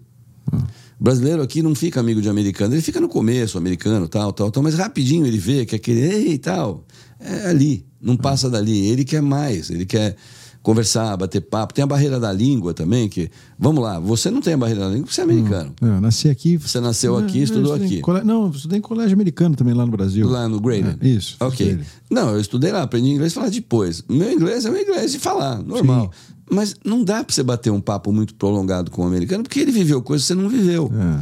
Né? A infância dele foi aqui, a minha Ah, foi o lá. cara viu o New York Mets ganhar, sei lá, em 1986. O né? cara adora beisebol. Já É. assisti 10 jogos É. de beisebol, não entendo porra, Porra nenhuma, não gosto. É jogo futebol americano eu já gosto um pouquinho mais e tal.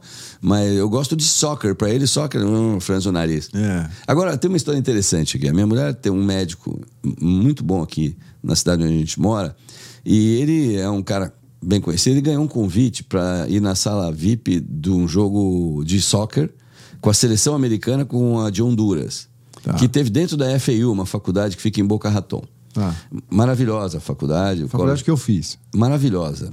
E, e o estádio novo, Lindo. lindo, maravilhoso. É um estádio que dá inveja em qualquer estado do Brasil. E eu tava lá, fui assistir esse jogo, fui na ala VIP deles lá. E eu falei, ala VIP americana para soccer deve ser uma porcaria. Tinha umas 300 pessoas, era lindo, tinha 150 garçons e comida no mundo inteiro. Eu falei, mamma mia, melhor que o Carnaval do Rio. e não tinha vidro, apesar do calor, era cortina de vento, para você ter a visibilidade como, mas geladinho lá, lá dentro, quente lá fora. Em um dado momento, o presidente do hospital, que desse médico, chamou, falou, oh, doutor, come on over here, let me introduce you, fulana de tal. Era uma velhinha desse tamanhozinho, que tinha doado 250 milhões de dólares para fazer a área cardiológica nova. E ele... 250 milhões? É, uma velhinha de uns 90 anos, mais ou menos. Essa filantropia aqui é muito forte nos Estados Unidos. Olha só, ela ficou viúva, herdou 10 bi, ah, mais ou menos. Um cheque pequeno. É, não tem herdeiros nenhum, e ela falou, eu tenho que dar tudo em vida, senão vai para o governo. Então, o estádio foi ela que doou. Olha só uma parte gigante do campus foi eles que doaram o marido dela quando era vivo. E atrás da gente tinha um cidadão gigante, barrigão, suspensório, botou a mão assim no meu ombro e falou: Você gosta disso aí? Do, do jogo de futebol, Sim. né? Eu olhei, fiquei com medo, eu falei: É, gosto, né? Uhum. Não falei gosto. Uhum. Né? I love it. Aí ele falou: Eu não. Eu falei: ah, Tudo bem, eu gosto do futebol mesmo, né? que é o futebol americano. Eu falei, ah, legal. E começou a falar do futebol americano. Eu falei, bom, você entende pra caramba? Eu, não, eu já entendi mais. Eu não entendo muito. Quem que era o cara? Não, e ficou meia hora com a gente. E é um cara bacana toda a vida. É. Bacana toda a vida. E gostou de ficar com a gente, sentou, é gigante. E ele falava assim: Você está vendo aquelas cadeiras vermelhas lá do outro lado do estádio? Eu falei, sim, eu que escolhi. E aquelas amarelas, sabe por que elas são amarelas? Ele começou a me explicar o estádio inteiro. Eu falei, meu, é melhor que o jogo esse cara. Uhum, né? uhum. Porque deve ser um arquiteto, né? No mínimo, né? É. Essa cadeira que você está sentado, eu experimentei 10 antes de chegar nessa aqui. Eu falei, ah, ele é o arquiteto é. do estádio. Aí nós fomos embora. É, elevador privativo, descemos, fomos para estacionamento e o filho do cara que estava comigo, o médico, ligou para ele que estava, ele estava no estádio, mas estava na arquibancada. E aí ele falou: "Pai, Vou com você que eu tô sem carro. Me encontra na frente do estádio, lá no pé da estátua. Aí a gente foi no pé da estátua, que é a entrada principal. Eu cheguei, sentamos ali no pé da estátua, eu olhei a estátua, eu falei: Ó, oh, o nosso amigo, a gente achou que era arquiteto. É o maior treinador de futebol de americano da Flórida, ganhou Sério? vários campeonatos pro time da Flórida numa humildade, numa simplicidade, um cara tranquilo, sossegado. Ah, esse país é muito louco. Que divertido isso. É, e o brasileiro veio para cá com 50 milhões de dólares e, e acha que é o rei. É. Acho que é o rei. É engraçado. O brasileiro é engraçado. É. é. Demais. Esse, esse, país ele, ele é cheio de surpresas, isso eu posso te dizer, né, cara? Muito. Tem as coisas ruins, lógico, mas maravilhoso. É. Maravilhoso. O, o, o americano é trabalhador. Demais, cara. Acorda hum. cedo, dorme cedo, trabalha. Pontual. Pontual. É, são bacanas, eu gosto. Eu gosto. Olha, uma coisa eu posso te dizer, cara. Esse teu business aí da Laser King aqui nos Estados Unidos, você contratando a turma certa, você. Ah, não, vai bombar. Vai explodir. Vai bombar. Porque, assim, mão de obra tem muito boa aqui qualificada. Sim, sim, sim. A área de vendas, então, nem se fala, que eu acho que você vai ter muita gente para poder abrir canal. Sim. Flexibilidade de poder contratar da forma que você quiser. Não precisa ser CLT, pode ser 1099, pode ser comissionado. Não, aqui você paga conforme você ah. combinou. Assina um contratinho, é isso está combinado. É, então estamos bem. É isso mesmo. Acabou, não tem segredo nenhum. É o sonho meu para o Brasil. Se eu fosse presidente da República, eu faria o seguinte: eu mudaria tudo para ter uma, vamos dizer assim, uma coisa parecida com uma economia igual à americana e daria um incentivo absurdo de baixo para cima, porque de cima para baixo não precisa. Você tirar meia dúzia de impostos absurdos, o, que o Bolsonaro vive reclamando do excesso de imposto sobre petróleo, ele tem razão, e, e o Paulo Guedes também mete muito pau em cargas fiscais, reforma fiscal que nunca aconteceu, trabalhista que saiu uma porcaria, mas pelo menos saiu. Se mexer na parte fiscal brasileira e na parte de contratação, todo mundo vai contratar. Todo mundo. Verdade. Tem muita empresa que está precisando de funcionário e não contrata. É isso mesmo. E o que falta no Brasil é emprego. Olha só, o dinheiro hoje está no cofre do Brasil, não está na rua. Está nos cofres. Quando teve o, a tsunami no Japão, o Japão não estava numa situação econômica boa, estava numa situação complexa. E aí veio a tsunami, explodiu lá a usina nuclear, destruiu várias cidades. Foram bilhões e bilhões e bilhões de prejuízos financeiros para uh, o Japão trilhões talvez. O que, que aconteceu? Quando aconteceu aquilo, todo mundo começou a fala, nossa, nossa, nossa. Eu falei, bom, tem um lado bom disso. Qual é? A economia japonesa vai recuperar em menos de um ano. Foi exatamente o que aconteceu. Por quê? Investimento em infraestrutura. A segurança, uh, perdão, os seguros.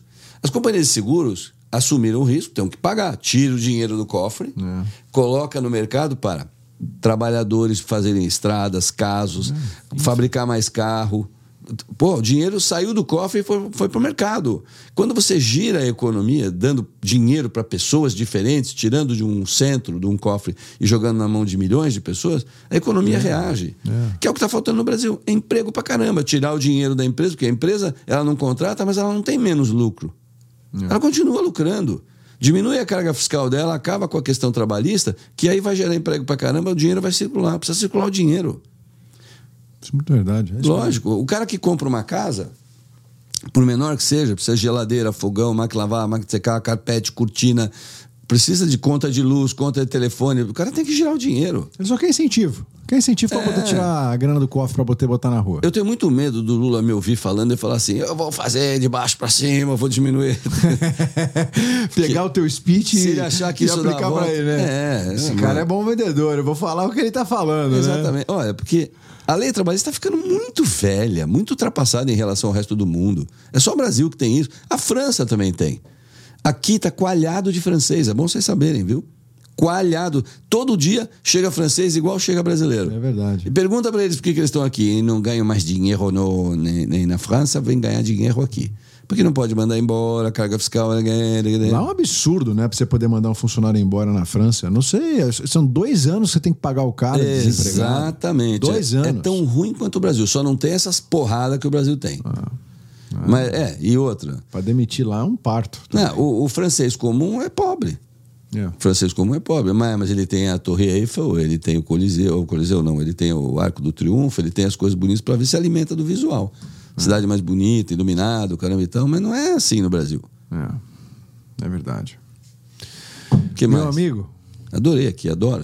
Gostei do seu deixar, estúdio. eu vou ficar conversando com você três horas aqui, Vamos, quatro horas. Que você quiser, eu falo o que você quiser. Eu falo muita besteira, mas eh, muitas Não. das besteiras que eu falo tem bastante fundamento. Não, não, não, cara. Não fala besteira nenhuma. É uma aula isso aqui, cara. Sabe o que acontece? Assim, ó, eh, eu, quando a gente fala com pessoas da mesma idade, a gente compete.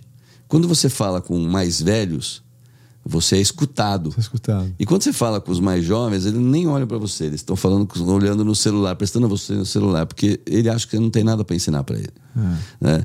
Então, assim, é uma benção você poder falar assim com milhares e milhares de pessoas que estão assistindo a gente e que não precisa tocar todos, mas se tocar dois, três, quatro e, e o cara entender que, pô, eu tenho 67 anos, já fiz coisa pra caramba. Eu, eu sei o que eu tô falando. Não é que eu li num livro, numa cartilha, Experiência uma apostila. própria, né? É, ninguém me contou. Por exemplo, eu cresci no regime militar. Você ouviu falar da ditadura que um monte de picareta resolveu chamar aquilo de ditadura militar. Tem artistas que chamam ditador militar. Como é o nome daquela cantora baiana que agora virou a queridinha do Lula aí, que fez um show aí que pagaram 100 pau e não apareceu ninguém? A- A Daniela Mercury? nossa senhora. Gente, presta atenção no que eu vou falar. Tem artistas maiores do que lá que não se metem na política. Eu não sei o que a Daniela está fazendo.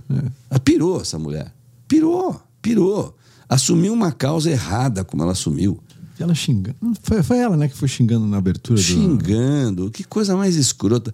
O Brasil tem que acabar com isso, gente. Nós temos que crescer. De... Assim, o país não é o país. O Brasil não é o país do futuro. é Já é um país poderosíssimo. O que, que vocês acham que a esquerda quer tanto o Brasil? Por que, que vocês acham que é o maior país do continente sul-americano? Tá certo? Só falta o Brasil. Porque se a Colômbia der esquerda agora, o único país que não é esquerda será o Brasil. Se o Brasil virar esquerda, a América do Sul inteirinha vira um país comunista. Né? Inteirinha. Aí, amigo, vai ser a maior nação comunista do mundo, não vai ser a China. Porque a China precisa comer, a comida está na, na América do Sul. Inclusive a Argentina, Uruguai produzem muito trigo, caramba e tal. Eles não produzem nada, nem água eles têm lá. Então é assim: a pedra que vai ser o, a mudança do jogo é o Brasil. Nós não podemos deixar. Porque se virar, se entrar Lula, nunca mais volta. Nunca mais volta. E aí nós vamos ter que, aqui, ter saudade do que nós, os nossos filhos nós jamais verão. É. Nunca mais volta. O pessoal fala, ah, mas não tem chance. Muito grande, por sinal. É. Tem e é muito grande. Os meus sogros, eles viveram na Venezuela na época que o Chaves tomou Que posse, horror. né? 2000, 2001, Vieram pra 2002. cá. Não, não. Eles, ele- na época, o meu sogro ele trabalhava, ele era presidente de uma empresa multinacional lá na Uhum. Venezuela e continuou, né? Durante uns três anos lá, aguentou firme. é, Mas a minha sogra me fala isso o tempo inteiro. Ela fala assim: a turma não sabe o que, que é você ter uma pessoa comunista Viu? é, entrando em poder, tipo assim. E ela e os venezuelanos falavam isso pra ela, ela falava, "Você não, isso pode acontecer no Brasil. Lógico Só que falei, não, isso está muito longe de poder acontecer no Brasil. Você vê, né? Vai- A única coisa que eu gosto do que está acontecendo hoje é que o- a esquerda, vamos chamar o Lula, vai, eh, caíram as máscaras, eles resolveram tirar. Vamos falar a verdade. Nós temos maioria comunista aqui no Brasil, eles querem, então eles falam: ó, nós vamos fechar, nós vamos isso, nós vamos fazer aquilo. Eles já estão falando o que eles vão fazer. Portanto, se ele entrar, Vai fazer. parabéns, além de fazer, vocês merecem. É, Merecem, é, merecem. é, isso é verdade. Porque ele avisou. Ele não, é, ele não tá se mascarando igual o Fernando Henrique se mascarou. Esquerdão, né? É. Mas não, o Lula não se mascarou, não. Nesse ponto, o Lula tá legal. Esquerda caviar. É. Mas nesse ponto, eu até acho legal da posição do Lula. Ele acabou, escancarou. É. E todo mundo sabe que ah, meteu a mão e o caramba e tal, mas parece que tá todo mundo perdoando. Né? A esperança dele nivelar todo mundo de baixo para cima, né? Quer dizer, pega quem em cima, esmaga quem tá em cima, pega o de baixo, sobe um dente. Primeiro momento. O, o momento final é todo mundo na vala. Vala comum.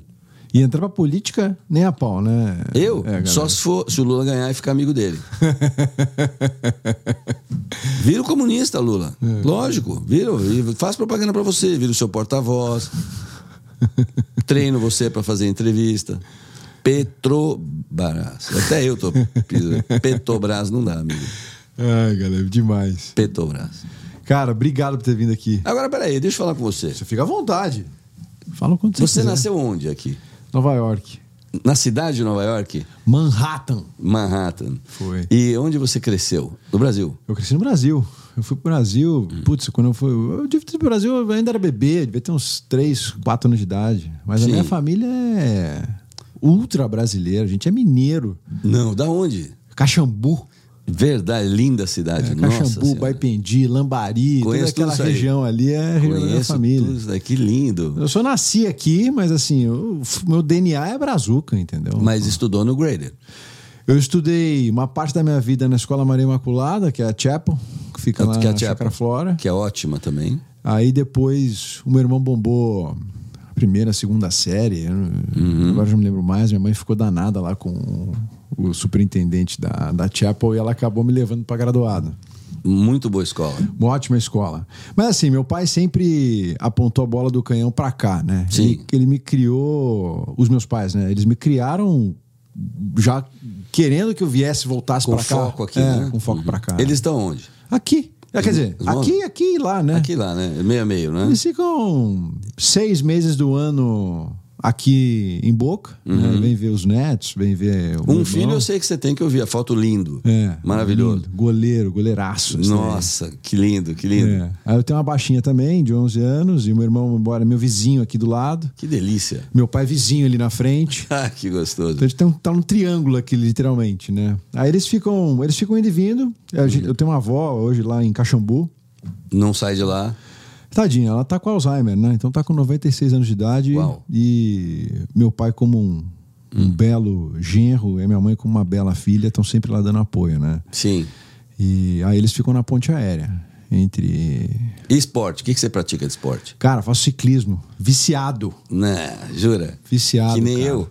Igual você. Foi Eu assim que eu conheci o Johnny. O Johnny Bike. Pô. Que brilhante pessoa. Pode- esse- esse- eh, na verdade, esse nosso episódio aqui foi patrocinado, entre aspas, pelo pelo Johnny's Jo- Bikes Garage, né? Nossa, e ele é espetacular. Esse cara, ó, mecânico mais cheiroso da Flórida. Ah, ele é perfumadíssimo. E a bike sai uma manteiga É do. Johnny's Bikes Garage. Não, e ele tá crescendo que nem um rocket. Ele... Impressionante, né? cara? Nossa, o que ele tá vendendo e comprando bike não é brincadeira. Não, e assim, a quantidade de serviço que eu vejo naquele negócio lá é bombando, né? Uma lojinha daquele tamanho faz o que ele faz. cara? E a lojinha dele tem tipo esse aqui, esse, né? Esse look É filme esse aqui, look né? aqui, exatamente. A madeira na parede e, quanto tal. que você anda de bike? Todo Ca- dia? Hoje, por exemplo, eu andei, mas assim, eu já tive épocas melhores. Hum. Mas eu tento andar quase todo dia. Quase todo dia. Mas É, cara, ano bastante, passado, não? cara, ano passado eu fiz quase 8 mil milhas, cara, no bike. Cara. Uh, é bastante. Quando você sai assim, hoje vai sair, quantas milhas você eu anda? fiz rolo. Eu fiz rolo. Você hoje. faz rolo? Faço rolo. Tá, mas se você for pra rua, quantas milhas você anda? Umas 45 a 75. Depende Pra de onde eu cacete. vou. Ah, eu saio daqui, vou até Lake Worth e volto, ou saio daqui e vou até West Palm Beach e volto. Sim. Então dá entre 45 a 75 milhas, cara, no máximo. E que assim. bike você usa? Specialized Tarmac. Tarmac é ótima bike. Baita bike, cara. Baita bike, né? Muito boa, confortável. É, é uma predileta de muitos bikers. É, cara, assim, olha, eu vou te falar, eu tive track, não é a mesma coisa, cara. Não, né? A Specialized ela é mais macia, mais. É, é suave, né? Bem mais, cara. É carbono, né, a Tarmac? Carbono. É uma bike também pra climb, né? Que dá pra você poder também subir umas pirambeiras. Pô, que legal, hein? É uma bike, uma- se você quiser sair daqui, foi pra Georgia, fazer umas, uma- umas montanhas lá legal. Que bacana. Aqui é uma bike leve, assim, no, no, com vento é pior, né? Mas assim, Eles chamam aqui o. Como é que é? O vento são a- as montanhas da Flórida. da Flórida, é o vento. Nossa, o vento contra na cara que é difícil mesmo. Super complicado, cara. Mas eu tento sempre treinar todo santo dia, porque, cara, o meu trabalho é bem ah, estressante, né, cara? É, né? Ah, lidar com carreira de executivo é muito complicado, galera. Headhunter, né? É. Então, e me fala, você trabalha como Headhunter aqui e lá ou lá? Desde o Brasil, cara. No Brasil. É, porque foi o seguinte, eu vim pra cá, Hum. acabei a escola, acabei a faculdade, entrei pro mercado financeiro, trabalhei no mercado financeiro aqui, me juntei com a minha esposa super nova, eu tinha uns 21, 22 anos de idade quando me juntei com ela. Uhum. Decidi, ela quis voltar pro Brasil porque queria criar família perto dos, perto dos pais. Aí A você gente- foi. Aí eu fui. Uhum. Fui, voltei pra lá pro Brasil. Era e- de Minas também, não? Não, Santa Catarina e São Paulo. Hum, interessante. Ah, mistura boa. Uhum. E a gente foi. E lá no Brasil, cara, eu acabei sendo convidado para entrar para esse mundo de headhunting. De headhunter. Recrutamento e seleção. E quem me contratou, me contratou para ser um, um recrutador de bancos, de mercado financeiro. Que legal. Então eu faço isso há 16 anos, Conhece Deus o mundo no mercado financeiro? todo mundo. E lá no Brasil, eu fiz isso 10 anos no Brasil. Uhum. E aí eu comecei a ter, depois, dos 10 anos, seis foram empreendendo. Como é que você aborda um cara que você está atrás dele? Por exemplo, vai, um banco é o Chase. Chase. Te encomenda um VP de, eh, sei lá, para administrar assets familiares. Assim, a gente tem. Você tem, você tem dois. Meu business tem dois lados, né? Você tem um lado do candidato e o lado do executivo, né? O lado- o lado do, da vaga, né? Então, assim, é, se eu tô abordando o Chase para buscar trabalho, né? Trabalho no sentido, eu quero contratar por Chase, normalmente eu tenho que entrar ou pela área de RH ou por alguém da área de negócios que me indica para de RH. Esse ok, é um ponto. você vai captar um banco para ser seu cliente. Meu cliente. Para você buscar funcionários para eles. Exatamente. Não, Quem me paga é saber- sempre o banco. Sim, mas Agora, eu quero como é que saber abordo- como é que você aborda o cara. Cara. Vai, eu estou trabalhando, eu sou um seu alvo. Tá. Tá? Eu estou trabalhando numa outra instituição financeira. Você faz exatamente o que eu quero. Exato. Galeb, É. conheço seu nome de mercado? Normalmente eu conheço. Mas como cara- que você chega em mim? E-mail, Ah, telefone. Putz, cara, hoje em dia você tem um LinkedIn, né, cara? Sim, você manda uma LinkedIn, mensagem pra ele. A ferramenta é formidável. Mas tem gente que não tem LinkedIn, né? Mas normalmente, cara. Você chega. Você chega. Você consegue. Você conhece, conhece Fulano, Como é conhece que é o primeiro papo? Ciclano. sou eu. Eu Galeb. sou- é, isso. Você quer que eu trabalhe no cara? Como é que você é? O primeiro papo, como é que é? Galeb, pô, prazer aqui, Rafa Gregory da Boom Group, trabalhando no Boom Group.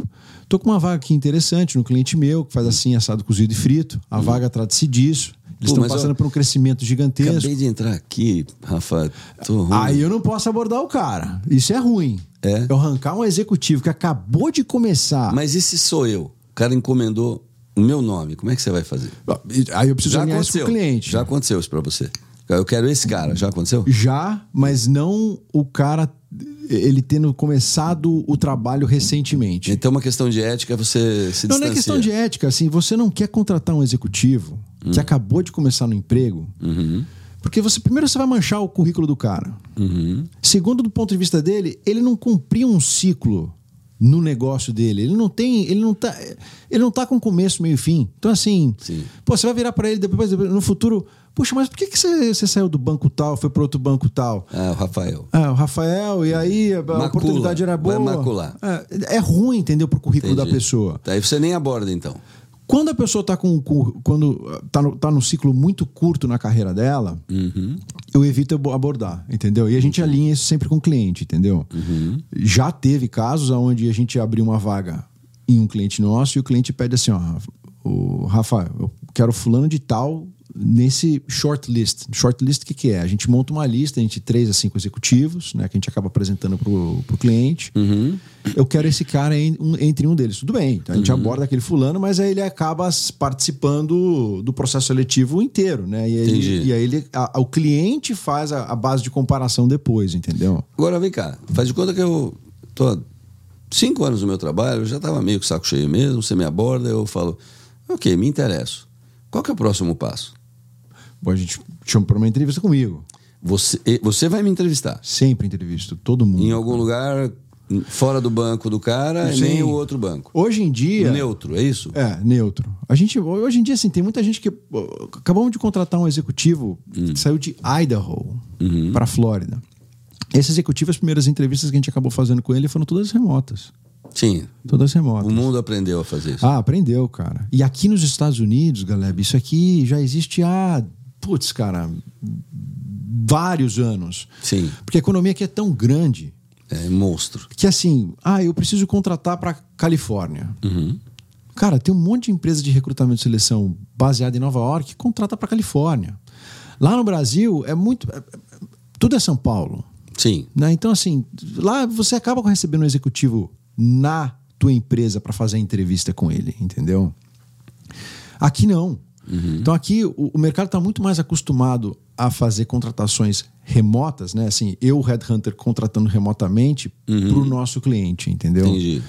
É, então, a gente faz remoto ou faz pessoalmente. Agora, assim, quando o executivo tá aqui em Miami, eu faço questão de me encontrar com ele pessoalmente. Sim. Ah, é outra coisa, né, É, cara? Assim, é o o- tete a tete, né? Olho no olho. ah, você sente muito mais a pessoa, sabe? Isso é uma das coisas que o próprio americano aqui, ele, ele percebe uma diferença grande em como a gente aborda as Ele pessoas. valoriza. cara. Demais, cara, porque a nossa tratativa. Primeiro, se eu chamo um executivo para entrevistar Hum. e a gente vai almoçar junto, a gente paga o almoço. Pra começar. Sim. O gringo não tá acostumado com isso, cara. Assim, É verdade. Pô, o cara falou assim: não, não, deixa eu pagar aqui o almoço, eu te convidei e tal. Uhum. Cara, nossa, o nosso tratamento. A gente trata os executivos de uma maneira diferente, cara. O próprio brasileiro é assim, entendeu? O brasileiro é assim mesmo. Então, assim, as pessoas ficam imp- impactadas com esse nosso approach de boutique. Sabe? Sim. Puxa, mas que legal, cara. Esses caras, olha, pô, ele não tá me tratando como uma mercadoria. Ele não tá aqui para me treinar. Ele quer me conhecer. Entendi. Ele quer, ver- ele quer conhecer minha carreira. Ele pergunta do meu currículo, das minhas experiências, dos processos que eu liderava, das transformações que eu conduzi no banco, que eu, eu condu- que eu conduzi na empresa.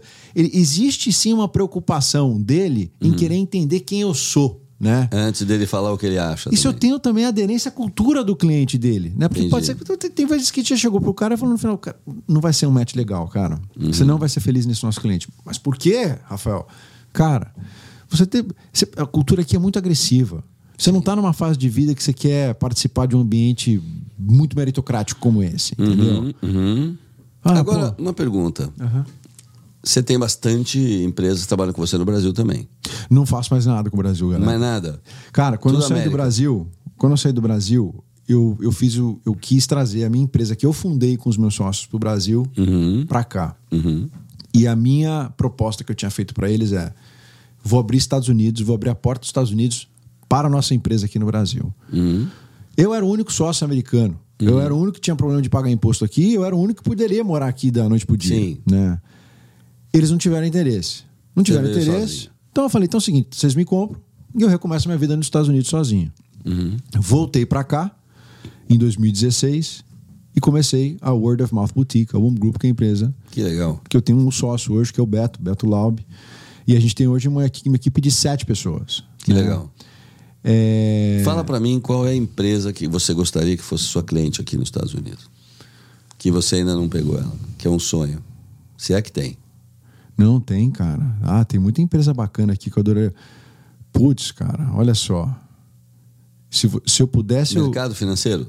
Não, cara. Qualquer não, mercado. Não, porque assim, como eu trabalho para muita empresa investida de fundo de private equity, Uhum. Quando você trabalha para esse tipo de, de, de, de business, você trabalha para empresas que são de pequenos, médio de, de médio porte, entendeu? A empresa que fatura de 100 milhões de dólares acima de um bi de dólares, assim, também, Sim, entendeu? Tu tem um sim. pouquinho de tudo aí. Sim. É, então eu posso, eu, digamos assim, eu adoraria trabalhar para o que fosse um, um Facebook há 10 anos atrás, entendeu? Uhum, Por exemplo. Essa é uma empresa investida de PI, de VC, assim. Uhum. Mas assim, é, se eu pudesse trabalhar para um, pra um SoftBank, por exemplo, de maneira recorrente, sempre, Uhum. Sim. putz, adoraria, cara. É, né? SoftBank é fundo de private equity que investe na América Latina inteira. Adoraria trabalhar com eles de maneira recorrente. Fiz uma contratação para eles até hoje. É mesmo? Entende? É, porque que acontece, galera? Essa turma, quando são muito grandes, eles têm uma equipe de recrutamento interno gigantesca. São quase autossuficientes. É, então assim, eles me contratam na hora que o... deu chabu. Entendi. Não tem como encontrar o cara, Acha um headhunter aí legal. chama aí a turma porque os caras conseguem virar o negócio. Aí é que a gente acaba entrando, entendeu? Agora, legal. O, o Biden morreu, a Kamala Harris falou que headhunter agora é proibido nos Estados Unidos. O que, que você faria se não fosse headhunter? 100% dedicado a isso aqui, galera. O quê? Podcast. Podcast. você ia virar o... o- Cara, eu ia, eu, eu ia me dedicar a isso aqui todo santo dia. Todo santo. Eu amo isso aqui, Você cara. gosta, né? Cara, eu me identifico muito com esse negócio. E porque, faz bem. Cara, é, é a digitalização da minha profissão, entendeu? Pô, quando Uhum. que eu poderia entrevistar Luiz Galeb pra falar do Shop Tour, cara? É, imagina, nem falei direito de Shop Tour. Não, não, pô, do que você Sim, fez, sim, sim, né? aqui, e, é. e agora, pô, com a Laser King, sabe? Pô. Cara, isso é muito legal, cara. É legal. Eu acho bacana demais. Não, e além do que, pegar as tuas percepções de outros assuntos, né? Completamente distintos, né, cara? Sim. Tô falando de política aqui, você deu uma aula aqui da tua opinião, né, cara? Nós ficamos falando de maconha, não falamos. Depois a gente fala uma outra. é legal você falar disso daí também depois. Não, eu falo, porque eu, eu Fala vejo... do seu tratamento, como é que foi? Então, eu, durante a quimioterapia foi uma coisa interessante. A gente tava batendo papo, né? A gente esqueceu. É que eu queria continuar falando Ah, de tá você. bom, não, depois umas- gente conta, Não, não, mas eu falo, falo. E, e eu tive muito enjoo. Quimioterapia dá enjoo. Todo mundo que fez aí, tá assistindo, sabe que enjoa mesmo, né? Eu chegava em casa, eu falava assim, Jesus, mano, que cheiro de café desgraçado. Eu enjoei com o café. Eu amo café, mas enjoei com o café. Que cheiro de álcool na limpeza. E eu pedia para tirar o álcool da limpeza e lavar a cafeteira ou não fazer café. E eu comi uma única comida, o meu tratamento todo, que durou dois anos. Era arroz, feijão e salada. A única coisa que descia. In- Incrível. E eu tomava uma dose de cortisona assustadora, assim, era 120 miligramas por dia. É uma coisa. Paulada. É, é coisa insano. Dorme duas horas por noite e acho que tá bem. E aí o enjoo me deixou ruim mesmo, né? Eu nu- nunca vomitei, mas senti um enjoo, uma indisposição, né? Aí um médico, irmão, virou e falou: Você já experimentou fumar maconha? Porque eu tomei Vonal para enjoo, tirou o enjoo e eu tive crise de soluço. Aí eu não sei o que era pior, o enjoo ou soluço. Eu solucei um dia. Eu contei, deu 12 mil soluços. Não que, Que eu contei isso, os 12 cara. mil, eu fiz a média em 5 minutos, fiz a regra de Uhum. 3 multiplicadas. Por isso estava me doendo o estômago de tanto soluçar. Dormia com soluço. Aí eu falei pro cara, não posso tomar mais esse Vonal, eu tomo e dá soluço. Já experimentou maconha? Aí eu falei assim, eu vou experimentar, porque é bom. Ele falou assim, na faculdade eu experimentei. Ele falou, experimenta para ver se passa o enjoo. Tirou com a mão. Tirou com a mão. Então o pessoal que fala aí que maconha não tem que liberar, tem que liberar sim. O uso medicinal tem milhões de propriedades medicinais. ajudou, né, cara, na Olha, vem cá, cerveja não tem propriedade medicinal. O uísque não tem propriedade medicinal. O vinho tentam falar que tem, que faz bem. Vem pras artérias, que É, rejuvenesce a pessoa. Ninguém tem certeza de nada, porque um- uma turma fala que faz bem, outra que faz mal. Mas a maconha medicinal, ela existe. Aqui existe maconha medicinal. Ah, crianças autistas ah, usando maconha medicinal. Não é? O pessoal fala de maconha, pensa que é aquele baseado, o cara fica lá. Nada a ver. Hoje tem de pílula, comprimido, balinha, chocolate. Tem a erva também que o cara queima numa câmara. Mas tem que aprovar no Brasil a maconha medicinal urgente para ajudar um monte de pessoas que estão tendo que entrar com ação para poder ganhar o direito de plantar e usar a própria maconha. Tinha que legalizar.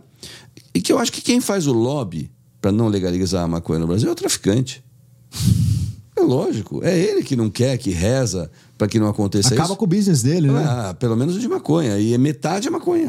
É. É, a pessoa fala, não, a cocaína, imagina, é maconha para todo lado, os traficantes é, com toneladas e toneladas de maconha. Se legalizar a maconha para medicinal, e se desse até legalizar para diversão, com o mínimo de idade, como é em Colorado, por exemplo, 25 Uma anos. bebida alcoólica, você está falando, Com né? bebida alcoólica, é mais um- uma brincadeira. Não tem esse papo que maconha leva a outras drogas. O que leva a outras drogas é o álcool. Ah. Ó, todo cara que cheira bebe muito. Porque o cara que cheira cocaína fica lá em cima e ele, o álcool deixa ele aqui para baixo, ele fica no meio. Aqui tem um grande problema que a molecada aqui tá tomando cafeína pra caramba, bebendo em cima, cafeína e bebendo em cima, e acaba com fibrilação atrial no hospital com 18 anos de idade. É um absurdo. Eles tomam aqueles ah, shakes, ah, tipo. Como é que chama aquele? Não o Red Bull, que o Red Bull tem uma dose de cafeína pequena, mas tem um tal de Bang aqui nos Estados Unidos que é equivalente a nove latinhas de Red Bull. Nossa, eu não sabia disso, nunca vi. Aí a molecada vai pra balada, Toma daquela. toma dois bang, fica ah, doido. Aí bebe pra caramba em cima pra relaxar. Dança a noite tá inteira e vai louco. pro hospital de manhã. Não.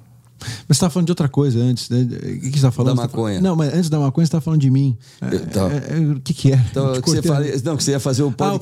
podcast. Você ia ser o podcast, É, cara. podcast Não, guy. e você faz muito bem. Eu já vi algumas entrevistas suas. Eu ia chamar você aqui para ser meu co-host aqui, de ficar entrevistando junto direto, galera. Eu e Delícia, você. delícia.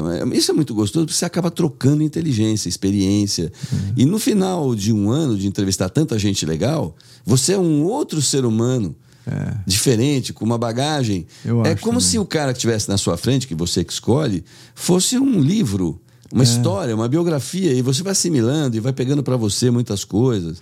E o que eu acho mais legal de tudo é quando você pega um cara maduro, experiente igual você. Hum. É, igual você falou do negócio do- do- da, da abertura do Brasil, né? Do Collor, né? Cara, eu era pequeno, eu tinha 12 anos, 13 Hum. Sim. Uhum. anos, 10 anos, entre 10 e 13, mais ou menos, né? Cara, o que, o que, a vivência que você teve de trazer o Shop Tour pra cá Sim. e fazer o que você fez pro Brasil, vendendo aqui, Sim. passando. Maravilhoso. Cara, isso eu acho incrível. Eu não sabia dessas, dessa história Sim. especificamente. Então Olha. você escuta uma pessoa que passou por um, uma situação, né? Que você fala, não é possível. Eu, eu tive um, um, um grande cara aqui nos Estados Unidos que é meu melhor amigo aqui americano. Ele é um brasileiro, o nome dele é Ricardo Delgiglio. Ele é maravilhoso, uma das aquelas almas maravilhosas que acaba acontecendo na vida de qualquer um. E ele eh, foi contratado por mim, eu estava começando o Shop Tour aqui, ele bateu na minha janela, é um rapaz pequenininho, maravilha, mas ele, ele é lindo, né? E ele perguntou assim pra mim: "Eu te conheço da televisão". Aí eu abaixei o vidro, né? E falei: "Oh, muito prazer, meu nome é Ricardo, eu tô precisando de trabalho". Aí eu olhei e falei: "Eu tenho". Então, só me falar. Eu falei: "O que que você sabe fazer?". Eu faço o que você quiser. Ele falou. Depois eu soube que ele estava assim há, há uma semana de ir embora daqui e voltar pro Brasil porque ele não estava arrumando nada. Aí ele começou a trabalhar comigo. No dia seguinte, eu nem conhecia ele. Eu, mas eu gostei tanto dele, a gente foi, foi, foi. Ele Você abriu deu oportunidade Ele abriu todo o mercado para mim. Eu não dei oportunidade para ele, ele me deu oportunidade. Costco. Tudo. Todos. Ele que abriu. Sam's Club. Ele, ele fala que eu que dei a oportunidade para ele, eu falo, se não fosse você, eu não, não teria existido aqui. Que então legal, foi uma coisa cara. perfeita. E, e, eh, muitas lojas, por exemplo, a Bordines, que não existe mais, foi vendida. Sim. Ela teve tanto resultado com o Shop Tour que ela fez um comentário no Downtown Business Association e aí chamou o Miami Herald e nós viramos capa do Miami Herald aqui nos Estados Unidos, no El Herald, que é a versão latina do Miami Herald. Nós vimos notícia que arrebentou a boca do balão. Você foi a capa do Miami Herald aqui? Do El Herald. Do El Herald aqui? É, nós fomos. Shop Tour, Luiz Galeb. É, não, era assim: uh, Brazilian TV program makes success in downtown. Que E legal. tava velho. lá o logo do Shop Tour, eu do lado, o Ricardo. Ó, a gente entrevistou o Michael, o, o Michael Jordan. O jogador de basquete? Era. Quando ele era uh, rooker. Rookie. É, rookie, desculpa. Sério? É, ele foi o Rookie of the Year. Mas onde você entrevistou ele? No Downtown, que ele foi lá com o prefeito numa loja conceito da Nike, que estava começando as Você lojas tá da- de brincadeira. A gente foi, jogamos basquete com ele, mas tudo foi o Ricardo. Foi Ricardo. Aconteceram muitas coisas lindas quando eu vim pra A cá. loja da, da, da Nike chegou a entrar no ar da- do Shop Tour? Sim, eu tenho gravado isso em vídeo, depois eu te mando. Você que foi o cara que apresentou na época? Ou... Eu, o Ricardo, tava o prefeito, o Michael Jordan, foi uma farra. Eu nem sabia quem era o Michael Jordan, porque eu não É, acompanhava não, basquete. ele também estava começando, né? Mas ele já era um puta sucesso. Já era. É. é. Ele já era um sucesso desde a faculdade. É. Era bacana, era muito bacana. E o Ricardo foi o cara que abriu essa porta aqui pra gente no Downtown, que depois a gente acabou ampliando, lógico. Fomos para os Estados Unidos inteiro. Ele virou meu sócio numa empresa chamada American New Business aqui. Que Que, que nós faz? fazíamos o seguinte, nós íamos para as principais feiras, shows que existiam aqui, e a gente gravava tudo. Entrevista com todo mundo. E ele pegava a representação dos caras para vender a representação no Brasil. Ah, Então, assim, eu sou seu representante para escolher o seu representante no Brasil. ó. Ah, ele arrebentou a boca do balão. E hoje ele tem um negócio hiper próspero. Mas você sa- essa sociedade acabou? Acabou porque eu não consegui mais ficar aqui. Eu tinha que tocar o Shop Tour no Brasil, que estava crescendo sem parar. Eu falei, Rico, Toca. fica sozinho com você. É, mas eu não posso comprar sua parte. Falei, não tem que comprar nada. Você que fez, pô. Eu fui embora. Pô, sócio bacana você. Não, ele é um avião. E ele é tão avião que ele tem uma empresa hoje aqui, chama D-Max. Ele é um especialista em estruturas financeiras all over the world. Quem legal. busca as melhores cargas fiscais, os melhores domicílios de isenção fiscal, ele sabe tudo, porque as maiores empresas de advocacia do- dos Estados Unidos eh, trabalham com ele para fazer a parte documental. Pô, eu tenho que entrevistar esse cara, cara. Não, o cara é um avião. É um avião. Brazuca. Brazucão, maravilhoso. Empresa própria, empreendedor aqui. Não, e se fez sozinho, tem uma história linda. Ricardo Del Giglio. Tá no Brasil hoje, em Curitiba. foi Ricardão, vou atrás de você, pode ter certeza. Ah, ele é maravilhoso. Te ponho ele com você aqui. Ele é maravilhoso, um puta ser humano. Legal, cara. É, e- então, mas aí, voltando a falar do seu podcast, meu, eu- assim, é engraçado. Tem muita gente que não sabe o que seria se não fosse o que é. É. E você saber é, um- é uma coisa legal. É. Cara, eu, isso aqui aconteceu por acaso, Galeb. é mesmo, é? Por acaso, assim. Conheci o marceneiro, o cara tinha uma história de vida incrível, aquilo me tocou. Eu falei, cara, quantos imigrantes não fazem esse, esse, esse, esse, esse trajeto né, que esse cara fez e não tiveram, e, e- tiveram sucesso aqui? Bacana, né? Aquilo me impactou de um jeito, eu falei. É de, cara, eu preciso levar essa história para o mundo. É. E aí minha esposa virou para mim, que você vai fazer isso? Eu falei, cara, vamos montar um podcast. Foi o que você voltou, falou assim, voltando ao começo da nossa conversa, você falou, pô, a televisão no Brasil tá. Tem, tem, tem que ser. A TV no mundo tem que se reinventar de maneira geral, Sim, né? sim. A- a- o rádio também, né, cara? Sim, Porra, hoje em dia todo mundo tem a sua própria TV. todo mundo. Todo mundo tem seu próprio rádio. Sim, Basta você querer fazer. Né? sim, sim. E, e, e aí deu nisso. Deu nisso. Minha filha com 22 anos montando o canal dela de comunicação. Demais, normal, cara. Normal. Não, pra ela é normal. Ela falou, pai, estudei pra isso. Pô, Pois é. Por que, que você acha que eu vou arrumar um emprego? Pois é. É, vou montar meu business. Não, espetáculo. Não é bacana? Eu acho demais, pô.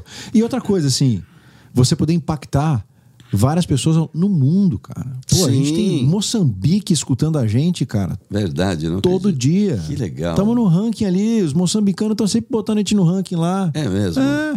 Hoje, hoje a gente foi top 9 Brasil, né? No tema empreendedorismo. E hoje, lá em Moçambique, hoje a gente tá fraco. A gente foi vigésimo, acho que quinto, vigésimo nono, não sei. Acho que- aham. Mas, cara, volta e meia a gente tá lá em top 10, lá em Moçambique. Bom, já que é top 9 no Brasil de empreendedorismo, né? O que a gente podia mandar um final, um recado para os caras que estão querendo empreender lá, né?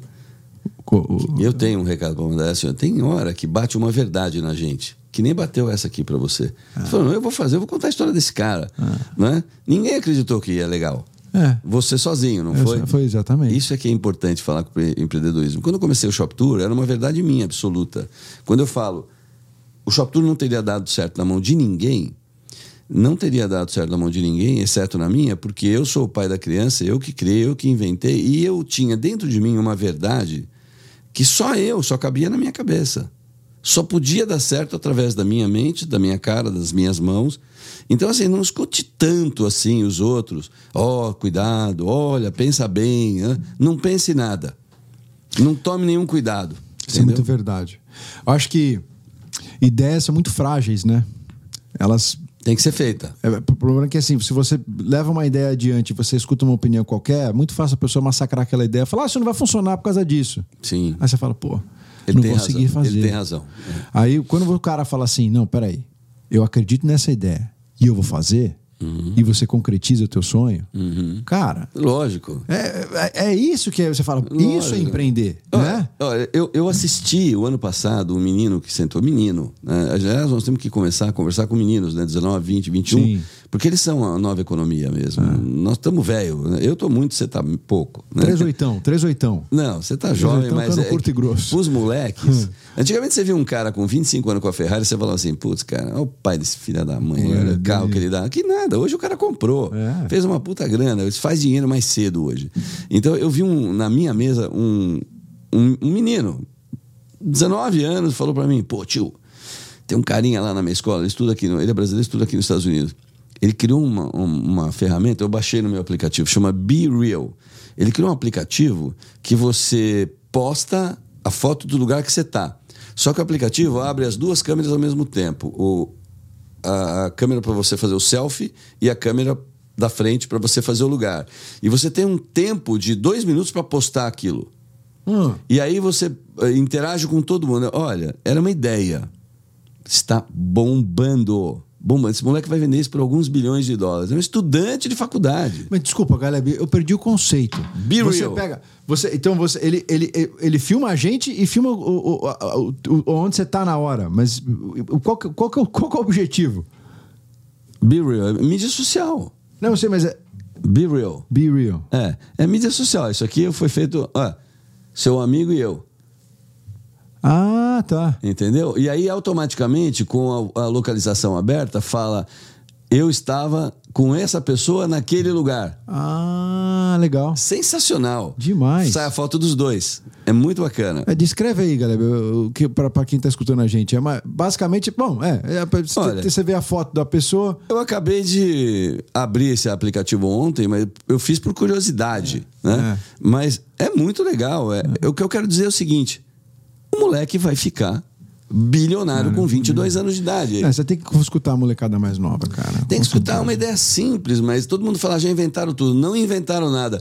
Aliás, eu fui numa palestra uma vez promovida pelo Madia, que é um baita craque. Da, ele é da Abramark, ele é o fundador da Abramark, é a Associação Brasileira ah, de Marketing, Academia Brasileira de Marketing, da qual eu participo. Eu sou membro da academia junto com outros craques, tudo fera. Mas o grande craque dessa história é o o Madia, que é o fundador, que é um cara muito legal. E ele promoveu um evento uma vez, ele me convidou para fazer uma palestra e eu fui. No intervalo da palestra, colocaram um- uns dizeres assim muito engraçados, né? Ne- Era um- uma declaração de um escritório de marcas e patentes americanos. Ó, nesse escritório de marcas e patentes dos Estados Unidos da América já existem registros de 2 milhões 853 mil e não sei quantas patentes.